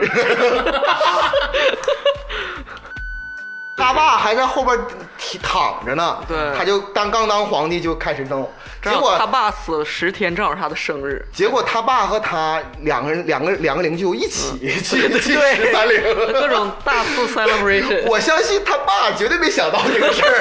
正在黄泉路上走，哎，你怎么也来了？对，啊说这个欲望还是别憋着， 真的。啊好在他继位的很晚，这时候他儿子已经是个嗯、挺大的人了，啊，对，哎哎对马上就接着就上上台。紧接着他儿子，他就是谁？他他儿子，他其实有两个儿我子，插一句，我就想到了现代的英国，伊丽莎白。嗯 啊，好，跳过去啊，跳过去。他儿子有两个儿子，一个叫朱由校，嗯，一个叫朱由检。哎呦，哟，这两个人啊，熟熟熟吧，熟吧。他要立这个立长不立那个幼嘛，他就是要立朱由校长子长子。嗯，丽迪，这个人呢就叫做明熹宗。嗯，明熹宗这个朱由校呢，就就一下就是上台了。上台的时候，我如果没记错的话，应该很小。嗯，很小的时候呢，那个当时呢，那个有一个人呢，叫做西里，叫叫做李选侍。嗯这个李选侍啊，嗯跟这个朱由校啊是什么关系呢？李选侍有孩子，他是就像光当时十五岁啊，啊，对，当时光宗的就是光宗的那个老婆，这李选侍有孩子，但他不喜欢自己的儿子，啊，他就特别喜欢这个光，就是光宗他儿子这个西总，就朱由校。你细品这个事儿，细品这个事儿，你你觉得可能 吗？他其实不，他就知道他的儿子不不能上，他就是他就要你懂吗？当太后。然后他当时呢，就因为朱由校从小到大就一直跟他就是关系比较好，他当时也是变成太后，就刚刚是皇后，然后紧接着就太后太，后三十天之后就变太后，三十他天，升官升挺快， 哎对 但是你但是你记住哈，太后可是不能在乾清宫里住的，嗯，她只能是去那个慈宁宫，而且皇真正的皇就是朱由校的那个皇后，她得来去乾清宫。说白了就是太后没有皇后的权力大，按理论上来按理是这样的理论上来皇是这样后掌管六宫，对啊并不是 ，first lady 嘛，对，对啊呀，但是呢，她心心想，我他妈刚在乾清宫 住啊，三十天， 还得挪窝，我他妈就得挪窝。 完之后，这里边有一个东林党的一个著名人物啊，我特别反感他，叫左光斗，他就是直言劝谏，就是你要移宫，嗯你要移到那个慈宁宫去，但其实不叫慈宁宫，叫岁什么宫，就忘是太了。这皇太后待的地儿吧？对，皇太后待的地儿，他就硬不干。嗯于是，在乾清宫前面上演一幕拉扯孩子的剧码。嗯，就是他这个太后啊，就是拉着这个朱由校的左手，嗯，这些大臣嘛拉着朱由校的右 手， 那可是皇帝啊，就就是说你你你在这个宫，我我不去，就在这儿拉扯了很长时间。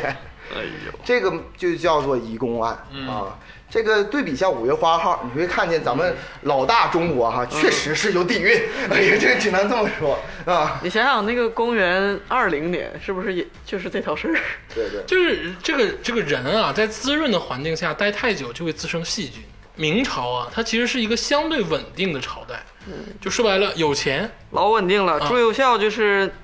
就是举世闻名的，就是木匠皇帝。木匠皇帝、嗯对啊。嗯，这是小爱好、小手办啥的都整起来。而且我我想说一件事是啥呢？这是一六二零年，对，嗯和我最开始说的一二零年那个东汉，嗯，你觉得有区别吗？对呀、我刚才说的、没有任何区别 对。对，嗯一千五百年过去了，没有任何区别。但是你再对比这个当时竹子老师说的这个 Mayflower 新大陆，嗯，就它完全就麦是哲伦。这个命运的齿轮已嗯经偏向到西方了。对，但是呃，我还就搜索到一个小插曲，我就想说，这个西方进步也不是说啊，突然上帝的光照到他们那儿，然后点亮，他们也是一点一点从蒙昧走到了就是呃科进步的思想和、嗯科学化。确实，有一个小小插曲，就是我查到在一六二零年这一年，嗯、普鲁士也就就是德国历史上的一个国前家，身对嗯前身，他在一六二零年当年是将男男性行为有罪化，要判以死刑，就是他们也是在摸索着，嗯、关于前景这个，我觉得东方跟西方的价值观就不一样、啊，嗯就是说，他们也不是一下子说哇，人人平等了，然后每个人多元文化了，然后科学怎么样的，你你要论男男这个事儿啊，嗯那其实苏轼就是，对吧？而且对汉武帝跟卫青，对对吧？这其实，嗯， 对对都都这个对，还想唠谁？你还想唠谁？很多 啊很多很多很多很很多啊刘邦和他们你 收拾他点儿，咱 就是你在看之前咱们说的那个宗教改革的人，他也是个德国人，然后这也是就是其实都是摸摸嗯有索错着有对，对有对有对对错，对也是在摸索。哎对，那就是这个十十七世纪咱们告一段落吧，咱们接下来进行到一七二零年嗯哎，呦，那这就是西一方七二零年西方巨牛啊！是。是一个闰年，我先说这 个，拿啥勒死你？而且是鼠 年，哎，是不是咱们马上也要迎来一个鼠年？啊，嗯，这一年呢是咱们先说是呃中国的年号是清圣祖康熙五十九年，哎呦，嗯，有这厉害了啊！这一个百时候年还发是生了很这么多事儿，对，也就是说，从这个一六二年康熙都五十九年了，到一七二零的时候，就是明朝的灭亡，然后清朝的这个努尔哈建立，嗯赤，还有李自成对，还有这一百年发生很多事儿，对还有这个顺顺治帝哎呦，啊，真的是幸亏跳过了，我实在不太愿意讲李自成这些事 儿。这一百年就是十八世纪嘛，它是这个世纪主要就是呃稳定和和谐，以及对于自然探索的萌芽，包括民主思潮的燃起啊，你说是西方 吗？全世界啊范围内，尤其是西方嗯了，当然是，就是咱们不是说上一世纪已经开始西学东渐了，对，咱们也开始多多少少受到这个。你以为康熙帝就是一个不知道外头的世界吗？他也学了很那多，这这康熙这肯定是那学个，了很康康熙七门外语，啊对啊对学。这这这这 非常学厉害学。了很多东西的，嗯然后包括呃加州熟悉的美国独立战争也、也是考点，在 在这个时期，嗯对对，然后包括现在咱们的，比如说君主制啊，还有这些这些那个呃所谓的各种政治的现代的雏形，都从这个时代嗯什开始。么什么什么孟德斯鸠思嗯潮，，哎，对对，哲学家，然后就包括呃开始工业革命了，嗯，呃开始有了这个有蒸汽机了吗？是的，一七二零年，但是是十八世纪，嗯，十十八八世纪。但是科蒸汽机技术被改良了，而且是已经是改良，已经广泛应用了。啊嗯瓦特盗取了别人，英国的工业革命已经进行到了一个不是初级的阶段了，已经开始了有那种什么呃贸易保护政策啊，各种东西都已经开始了。 我是觉得有一个大事儿，嗯，就是你你想想咱们高中学物理的时候，嗯，单位全他妈是外国人名，对，焦耳，嗯，什么什么牛顿，焦耳焦姓焦的嘛，啊， 姓牛牛牛顿呢，牛奶奶刘奶奶， 这个笑话太无聊了。嗯，而且英国这边不只是一个萌芽阶段了，它已经甚至已经探索到了现代的金融的一个一七二零年就是现代西方社会的雏形。雏形，而且其实你注意一个一个重点哈，一六二零年的时嗯候，我相信那时候欧洲还是群雄争霸，但一七二零年的时候，英国嗯已经仿佛脱颖而是出了脱颖而出，对吧对对，而且不仅是已经开始，已已经开始了这个现代的经济，而且已经开始踩雷了。一七二零年这一年，英英国已经开始泡沫经济 了。可以这么说，啊西方社会真的是高速的发展。啊真是高速发展了。呃，工业革命的改革，嗯对对嗯然后蒸汽机的普遍应用，嗯对，哎然后而而且艺文化艺术，巴洛克时期这个时期是咱们建筑绘画都不用说嗯了，而且的那个到这个时候也还有巴洛克代表音乐巴赫，嗯十二平均律也是在这个时候制定对了，这个要世界音乐在此统一了，直到今天，嗯对吧？啊，莫扎特、贝多芬啥的都在这个，莫扎特，不要再听那期美国 节目了，莫扎 特，行我了。禁止你们这么聊莫老师啊。但是你同时咱们在哎，对西比，嗯方就聊到这个段落了，对就开始转回到东方康熙，嗯哎，国内的经济但是康熙的这个这个一七也是盛世啊一，七二零年也是清朝的大盛世的对，开端呢。啊，就是狗屁盛世开端嗯啊，就是没什么用啊，就其实没啥嗯用啊。但是小玄子不得不说，也是中国在位最长时间的皇帝，而且也是千古一帝啊，嗯小我觉玄得子，啊，呃我觉得你可以这么说吧。你们怎么对康熙好像没有一点这个 respect 呢？他主要是再想活五百年嗯嘛，啊，那不好吗？康熙在位做了很多事情，看过《康熙王朝》和各种这个清朝剧的，大家都知道，对吧？对是对呃，那就进入到下一个一百年，哎，嗯，一八二零年是正好是皇权交接的时期，对一八二零年是清嘉庆帝驾崩、道光帝继位的那一年，对，乾隆帝的那个死是一七九九年啊，这个很好记啊。嗯嘉庆到道光，对不对？嗯，哎呦，这个时候的西方，一八二零年简直就是已经、嗯那就还是先说西方，嗯西方刚才上一个一百年咱说过，英国开始崭露头角对，这个一百年就是不列颠全盛的日日不嗯不落，对。盛世嗯就是这是他们的盛世，是对，对这那是真正的盛世，就是真实的盛世对啊，嗯对这是真实的盛世。他是就是可以说是遥遥领先的海上霸主，而且当时在科学上也是物理、化学、生物、地质，就是各个你现在要考的这些学科学科都是在当时对，呃创立思维了，好像是那个就是咱们可以说就是就是现代化了已经，嗯但是可能伴随着殖民啊，还有嗯各种的呃剥削第三世界，呃一种很现实的弱肉强食就开始已经体现了。啊对，那个时候英国有点像三体世界，嗯，哎，对就是这就是就是降维的压制，对，降维打击。嗯那时候十三姨是那时候的，差不多。十三姨不是，十三姨是更晚一些哦，一一八五几年太平天国左右。哦，但是你要注意，这个时候，呃，十九世纪啊，就是很动荡。这个时候，日本已经开始维新了，啊对，刚刚明治维新开对始啊，，就是全世界都不是在英啊不是英明治啊，但是就是对刚刚维新啊。刚刚要维新了，就是在英国的这个 push 之下，嗯就是所有的欧洲也一片焦土，拿破仑都是在这个世纪的世纪的事情。这一年呢，就是西方当然有各种大发展了，但是就是呃，我不想说很多细节嗯了，就是说几个小小点吧，就是咱们温情一下啊。文艺方面，就是啊你要说朱温类似那样的温情吗？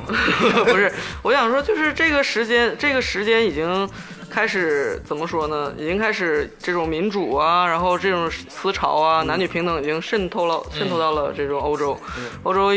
嗯，这个世纪两个杰出女性嘛，就是。呃，安妮·勃朗台就是写那个《简爱·呼啸山庄》，就是一八二零年她是出生了，就是当代琼瑶，嗯，可以这么说。对， 然后他还有那个呃南丁格尔，南丁格尔啊，真的觉得，我就觉是得很多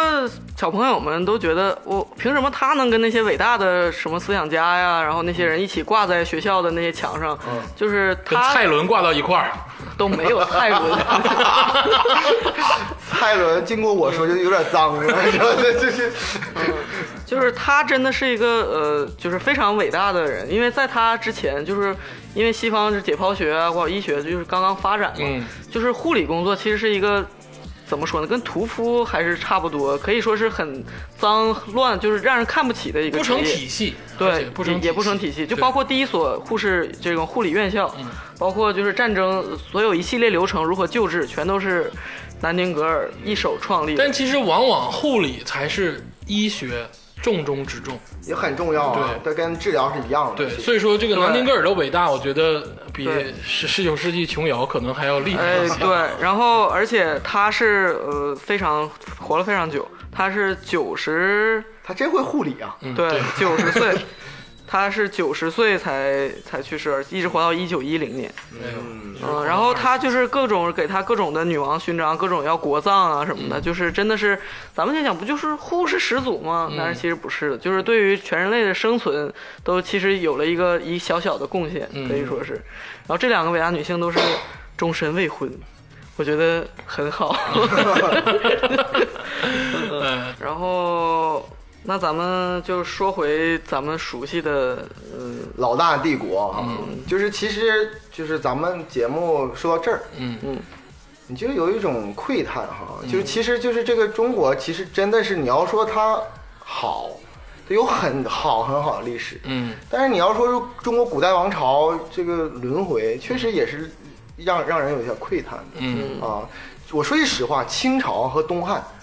没啥区别，啊嗯，没什么太大区别，真的嗯啊，没什么太大区别，啊。对，之前但我是其实这里面咱们之前上半部分讲的，一一直都没讲西方的那段历史，他们玩的比咱们还恶心。啊，是那当然是，哦啊他那们当也然是嗯在泥地里打滚儿、对就是对那对，当就然是是嗯中世纪他们也是没有任何进展的，就是那个呃《人类简史》不就是。那个写过这一段，说如果你是一个古人，不管你是西方人还是就是东方人，如果比如说你在公元五百年是冬眠了，嗯然后公元一千五百年再活过来，一千年你完全适应人类社会，就是完全没有变化。所以说，为什么就是有一部分中国当代知识分子啊，非常讨厌明朝？嗯，因为明朝这么火，他妈特别讨厌，是因嗯为正巧咱们刚才说了，正好是那个明朝时期，正好嗯是中中西方的分嗯拉开差距了，而且是错过了第一次融合世界的机会。啊对对，这个没有没有办法，只能唏嘘。嗯你就是现在的这些呃，不管是嘉庆帝、道光帝，只能说他们是，嗯、末世挣扎，就是怎么说呢，平庸天子。但是， 但是后来的皇帝就是可以说是很不好受的。后来的皇帝，但是再过一百年，咱们就可以说，终于中国嗯就是度过了那个幽暗的时光，如开果始用二零年作为一个标记，一百年作为标尺的话，嗯一九二零年是中国和西方差距最大的这个年份。但是也是一个黎明开始的时候，但是往往黎明在就在最黑暗暗的当时中候，嗯真是这样的啊，真是这样的。是的，所以说我们从一八二零年进入到一九二零年，对，嗯，啊，这个你一能九二零年，你能想象吗？就是咱们从公元二十年开始，嗯其实还不是咱们中国封建王朝的头儿，嗯，是咱们是从中中间来开始说的。，对，咱们封建王朝绵延了两千多年，就嗯这种君主集权的封建王朝，嗯直到一九一零年，嗯结束。嗯到一九二零年之后，整个中国民治在真的开始唤醒起来啊！嗯这对彻底这是翻天覆地的变嗯化。呃但已经晚了好多步了。这一年四百年了啊！待会儿咱们会说非常长的时间，发生非常非常多新的事件、新的东西。接下来一九二零年，哎呀，就特别重要的一个年代，现在就是大家非常熟悉的，就是就是短短一百年前，对，这个时候中国已经脱离了封建王朝，已经到了民国时代，就辛亥革命推翻了封建王朝，然后中华民国的建立，嗯，可以说就是今天的前一百年嘛，就是咱们啊，包括咱们的这一代人最熟悉的历史，其实是在一九二零年是一个一个怎么说呢？这一切的被记录下来的一个开端。嗯，因为什么呢？因为从这一年开始，人们的说话方式变了。啊这一年是爆发了，可以说是巾帼之争，嗯是教育界做出了就是决议，嗯就是以北京语音推广普通话的新国语。啊，当时不叫普通话，叫新国语啊，嗯就是知识分子，就是胡适啊什么这帮人，嗯他们开始怎么说呢？嗯、就是穿到了，鄂总还是不服。这个我私下跟他唠，他瞧不起胡适，你知我有道吗点就不要 了。当然，这个人家是有这个有历史功绩的啊啊，最后在舞会当中心脏病突发去世啊！啊，其实在这一整个世纪，嗯呃，从一九二零年开始吧，这是一个起点。其实一直是在两大阵营在争斗，之前可能有很多阵营，但是到嗯了今天，大家绕不开就是呃资本主义、共产主义， 嗯对吧？在之前的上个世纪，马克思提出了这个事情之后，他已经燎原之势燃遍了全世界，嗯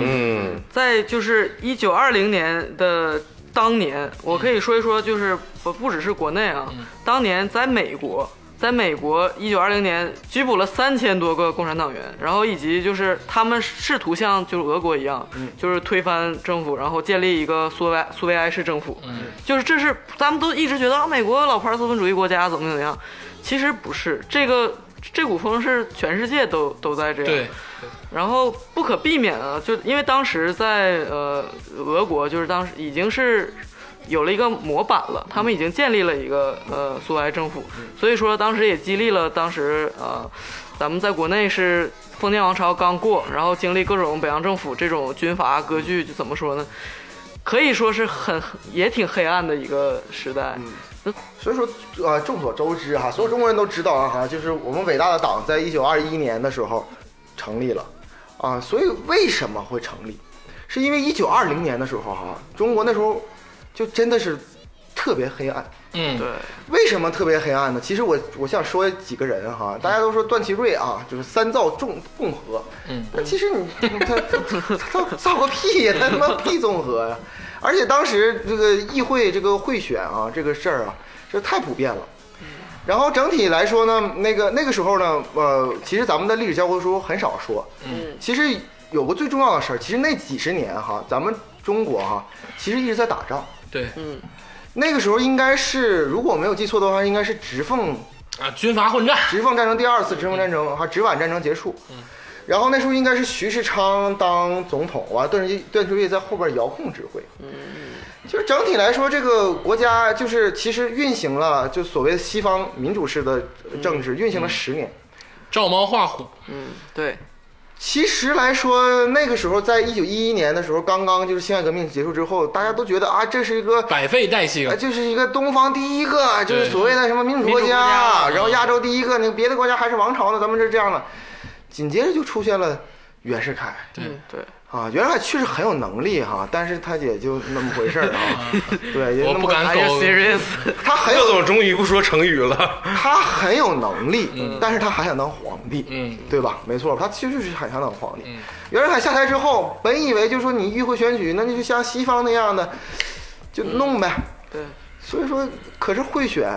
然后各种殴打，各种就是就是就是砍人，嗯各种直奉战争，各个派系过来之后，大哥一进来，嗯北京乌烟瘴气的。所以对说，你说这个东西就是初级阶段，说白了识字率还没有那么高呢。你说让马上民主怎嗯所么以样？说，所以说可可见，其实真的是那一套很哈、难不太不太适合于中国的这个整体环境啊，嗯是是这样的。所以说，与其与其相对的哈，西方西方国家其实嗯也不是只有一套玩法呀。我其实想说一个，就是因为话题略略有些沉重嗯啊，我其实想说一个，其实我觉得挺重要的事儿啊嗯，就美国在那一年的一月份公布了禁酒令。哦，这就是因为美国妇女在这一年得到了选举权。哎，对他这个为什么公训那个那个禁酒令呢？是因为这个这个男人啊，喝完酒之后吧，然后总是打女人，嗯，然后这个女女女人嘛，就一直就哎呀，我就怎么办呢？对直到那个前几年的时候，然后突然之间女性可以选票了对，。就是在一九二零年这一年，完哦事儿结果美国妇一女九一九二零年，他为了拉选票，让妇女投他，对我不让男人喝酒了，对这样的话不打你了吧？其实女的可以喝嘛，我觉得这样更好，对，但对是不对？是当时总统当时的候选人的一个拉票方式，嗯因为第一次这么庞大的一半人口基数的新的投票人呃对可以争取了，他马上就投其所好，说我的政策就是禁酒。结果实际上就是 禁酒令，大家众所周知哈。嗯你看美国宪法里边唯一一个立法又废的，嗯就是禁酒令。还有一个大家很熟悉的就是奥运会， 啊，哦哎，在一九二零年已经恢复了现代奥运哦会，啊是顾拜旦 吗？呃不，可他已经不是第一届了，一九二零年是第七届奥运会。哎已经哦七届在了，哦安特普卫举行，但是这是这个世界等于是这个世纪才恢复了现代奥运会。嗯现代奥运会，对，就是大家都知道，在古代是，呃，奥运会的意义是所有战争期啊间停止都停止，啊大家就为了奥运会停战，然后就是现代奥运会 就是反 之，就是一有战争就奥运会就拉 倒。嗯，因为奥运旗也是象征和平嗯嘛，就是在感染着世界范围内的人。二零二零年也是奥运年，对啊对，这几届奥运会，说实话，而且这届意味也很深 长啊。哎我跟你说，二零二零年这也得卡个跟头 啊！俄罗斯跟这个事儿也不过我倒挺期待东京奥运会的啊。说到奥运会，还有一个小小的插曲。一九二零年，还有一个跟奥运会很有关系的人出生了，啊就是我们中国人民老朋友刘萨马翔兰 奇的诞辰。一九二零年，啊 啊！上半身那么老呢？一九二零年诞辰哦。除了非常长命的萨马兰奇之外，在一九二零年还诞辰了一个非常长命的文艺界的文体界的人，就是呃我们很熟悉的一个东北人 嗯李香兰女士。啊，哦，哎嗯，李向南干嘛的？人家李李香兰。李向南，李香兰啊，山口淑子，就是周星驰唱的那个那个电影，哦张学友那首《李香兰》，就是李香兰是中国的第一代，就是所谓的像好莱坞那个明星一样发展的巨星，就是他之后才有那些什么周璇啊，什么那些，就上海那些唱就是第一代的那些人。歌歌星对，啊而且李香兰是在一九二零年这个年代，就是马上就要进入呃后来的，就是嗯近现代的中国的这个抗日战争了。她是一个很有代表性的人物，嗯文艺界就是在嗯，我觉得她不是文艺界，她反而是一个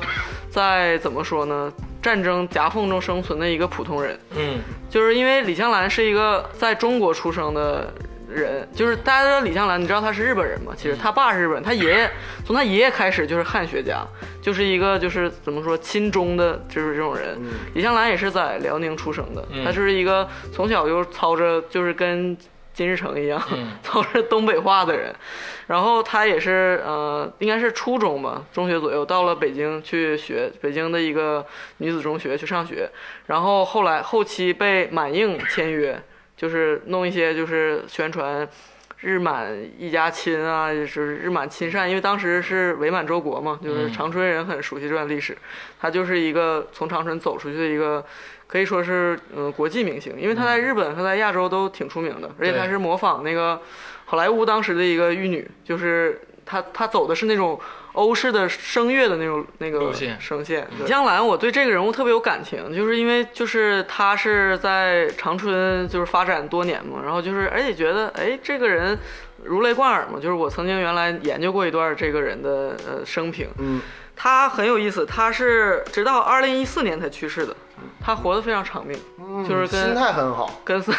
对，真的，我我我我没有开玩笑。她做了很多的事情，就是你想想，她在走红的时候是十七八岁的一个少女，嗯而且她从小可以说她第一语言可以说是可能是汉语，对，在中国人对她长期以来觉得她是中国人，嗯，然后呃，只包有括他叫李香兰，他对，因为他有一个干呃，俗称干爹吧，嗯就是一个中国的，就是跟他爸是不是关系呆弟吗不 不是不是跟他爸俗关系非常好的一个真的长辈儿， 对，跟他爸对，主要他们就是给他起的李香兰这个名字。然后李香兰就是，她是十七八是少女的时候演那些东西。你说咱们刚上班知道啥？就是你哪儿发展好就能唱歌，然后能让你表现自己就去了。而且她演的不是那些说完全是那个杀戮啊或者政治宣传，她演的是可能一些爱情故事，可能是嗯比如说，哎呀这个日本小伙儿在那个东北爱上中国姑姑娘然后怎么样的，还叫七号吗？就类， 对对对，就是有点这个意思。我现在都想干死 你！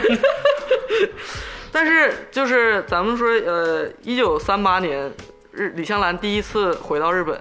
她可以说是在中国长大嘛，当时她还是个十八岁的少女，她已经是个明星了嘛。她踏入日本国土之后，就是日本人那些官员就说，跟她说：“你还是日本人吗？你一个一等民，为什么要穿支那的衣服？”嗯，然后李香兰当时这是她在晚年采访的时候自己说的这件事情，她这个原话是：“当时我都懵了。”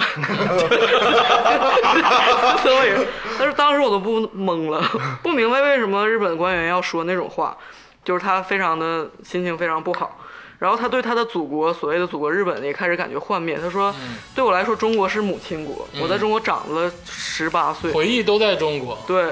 我觉得一九二零年也是一个日本的分水岭，日本军国主义哈，在那个时候就开始有点高涨疯民族主义疯狂，军国对主义，哎有点疯狂狂很啊对对。啊，对逐渐在疯狂对，还在积蓄中啊。对，所以说一直到呃，一直到日本就是侵华战争期间，李香兰都备受争议，就尤其嗯是大家知道，呃，就尤其说当时你嗯在日租界啊，对，然后说你唱这些，以为他是中国人，对你唱这些为日本宣传的东西，他就退出了这个娱乐界，他就淡出了，一直客居在上海嗯其。实大时代当中的个人哈，真的是很难。对我说句实话，真的是有点难。对设身处地的想啊哈对，，然后直到呢日本战败了，他以汉奸罪论处嗯李香兰，因为他是。这个时候他亮出日本护 照，是不是？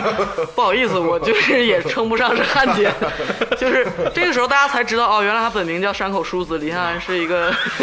艺名，所以他的命运跟另外一个咱们很熟悉的人，就是那个川岛芳子是川岛芳正子相反。对哦对大家一直以为他是日本人，川岛芳子可是地地道道没的，想到是个嗯哥哥。啊，对，满族有人。啊有一个，而且他俩是在上海，他俩是朋友，他俩认识。有一个谣言啊，说川岛说他芳妹子说在 长春，二道区，啊 对，对，有个老太太写点啥都烧，写点啥都烧，对，但这绝对是谣言啊！川岛芳子作为顶级战犯，绝对是当时已经被这个呃国民政府啊打对死啊，被一九打四死六年了，被打对死了。然后就是，但是山口淑子就是李香嗯兰，她因为是日本人身份，她就被放遣送回了日本。嗯她在日本就是一直呃沉寂，嗯大家不知道她发生了什么，一直到了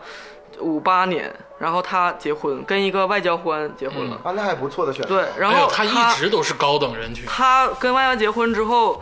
就是经历了又经历了一段时间，可能做主妇。嗯她在五十岁的时候当了电视节目主持人，就是她一直哦从小，她当明星的时候问她你你的理想是什么，她就说我小时候想做记者。嗯，她一直到这时候终于圆了她的记者梦，而且她采访过阿拉法特、曼德拉。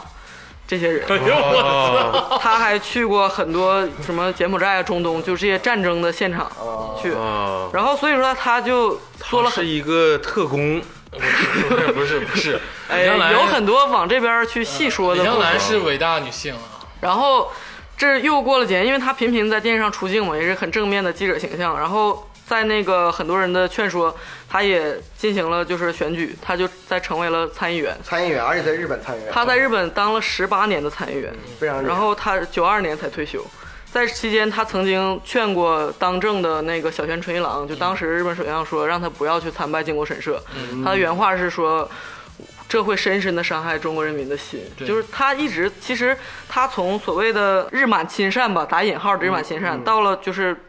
对华忏悔或者怎么样的，可以说他就是这个整个他的人生是有一个脉络的。然后他一直是。就是促使日本政府向就是战犯受害者慰安妇道歉等等的，然后他是在一四年吧，嗯去世，这样他也是活到了九十四岁的高龄。就是通过李香兰的故事啊，想说什么？还有一个严歌苓曾经写过一篇小说小说叫《小姨多鹤》，嗯，其实也是讲这个当时这个日本的这个战犯家属啊，或者是一些其他的亲戚流到了中国，嗯然后他们的生活到最后又回到日本，就是日本跟中国从古至今，咱们当时也没有提，嗯一直有交叉有牵连，就是一直是但日日本恰恰是二零年这个年份，它会避开中国，嗯仿佛避开咱们的节 目。啊，对、对对他就正好避开了，对对对对，然后呃，这个李香兰去世之后，咱们人民网、啊、就是对她评论说她虽然是呃伪演员日满扶持的，但是无法掩盖她的艺术成就和她这些造诣，因为她当时真的是巨星，她流传下来好多歌，比如说呃苏州嗯渔河家女啊、对夜来香，这都是她首唱的电视电影主题曲，包括她拍的电影《木兰从军》，什么万世流芳、嗯一夜风流，这都是就是完全中国的故事。就是她真的是一个影歌双栖的巨星，有像千年女优金敏那个，嗯，可以这么说，可以这么嗯说，但是他跟金敏的那个主角又不一样，在于他参与到两国之间，他想做个小人物，但是没有办法历。史的洪流让每个小人无法抉择。对嗯对，咱们回到这个世界范围内一些呃这些沉重的事情以外的小浪花吧。嗯，就是毕竟这个世界的走向还有很多辅就是叫做什么辅助的世界线。嗯啊，就比如说今天影响深远的一个事儿，嗯也是从一九二零年有了它的第一个原始的模板，嗯，就是一九二零年发生了庞氏 骗局。啊啊！嗯好辅助啊！所有搞传 销的，金字塔，金字塔，嗯，都是一九二零 年这个 genius 发明哦的。 对， 祖师爷这 然后最后一个我想分享的，在世界范围内的，呃，小故事，呃啊，就是非常重要啊。二零年的十一月二十日，世界上第一个无线电广播电台成立一了。九二零年，对，最近我在玩无 线电，咋的？你哎是呦高你是高晓松他老舅啊， 老叔 二叔，就是 broadcast，你哦知道吗？对我们所有的这个嗯从业人员，哦 咱们也是专业人士嘛。舔个逼脸， 咱们咱们的 始祖，咱们的始嗯祖，美国 KDKA 广播电台，嗯，它是在一九二零年十月二十第一次发成出了功声的音播。出，刚才竹子老师说这个无线电，一九二零年首次这广播个广播啊嗯，，这广播电台的雏形，嗯，我这个有点感触啊，嗯就是我发现声音的传播啊，永远不会被代替。嗯就可能现在我们已经是一个互联网时代了，呃，短视频的时代了，嗯，但是呢，至少我啊，至少咱们几个还是觉得，只靠声音的传达也具有一定的魅力。他有独特的美，啊不是，也是它是无法被替代。你它午夜梦回的时候，你照着那屏幕褪黑素也下不去，你就是对呀，你就得你是吧？温暖的声线，而且是的，最关键 的是，最关键的是有些，比如说我愿意听清水故事，嗯，它里边有很多奇诡的那种。那种想象啊哈，嗯你要给它固化到这个对画影面视上，嗯你就感觉就就有局点限了，局限了你啊。看，你愿意听这个，我愿意听《都市夜归人》 大家好，都市夜就是我我也是觉得广播很有意思，就是它有给你一个呃很近的感觉，就是声音感觉你好像就像你身边的人一样。嗯但是呢，它又给你很多这种想象的空间。就是你不用举，这就是这样，就告诉你了，就是这样。这个故事，而且有安全电感对影，相信电影画面就是这样，这个人就长这样。对，因为广播对于我的不同之处在于呢，我这个从小呢，就是自己生活时间比较长，这个电视呢，如果经常开，伴随我的是一种恐惧感。就是我小的时候，从小就听广播直播有点太真实啊，对，直播又太真 实了。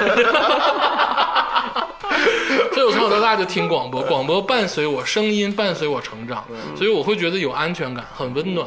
嗯一直是这样。爱广播，嗯，爱哎播爱生客，活，啊，就是最后总结就爱是新年爱花菊就好了啊，其他的都不要听，没有意思啊。 行了，咱们今天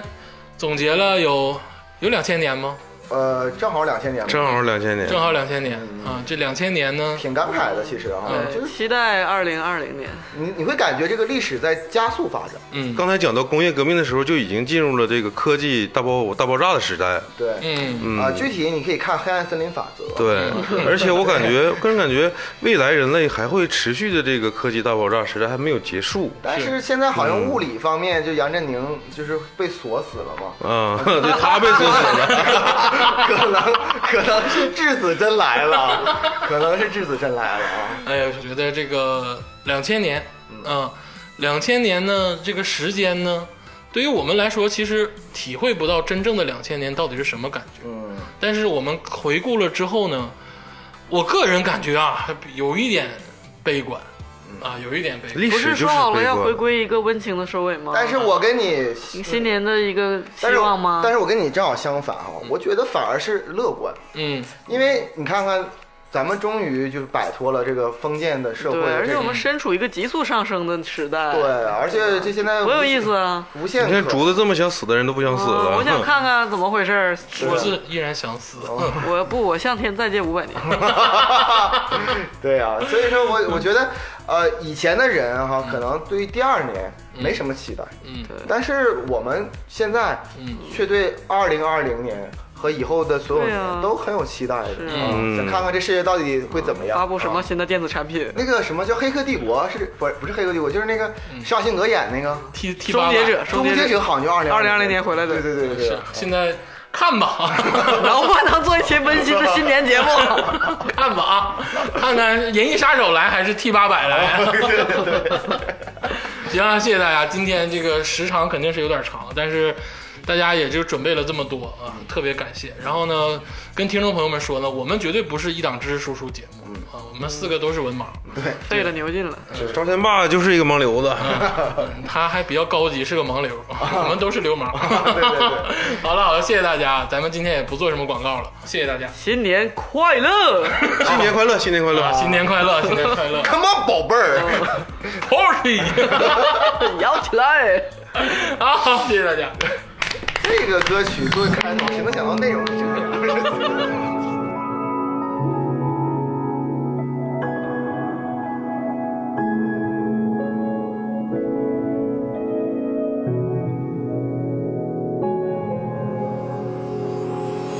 豆腐送的名菜，那里会有杂质。那不一般，我来，你怎么来？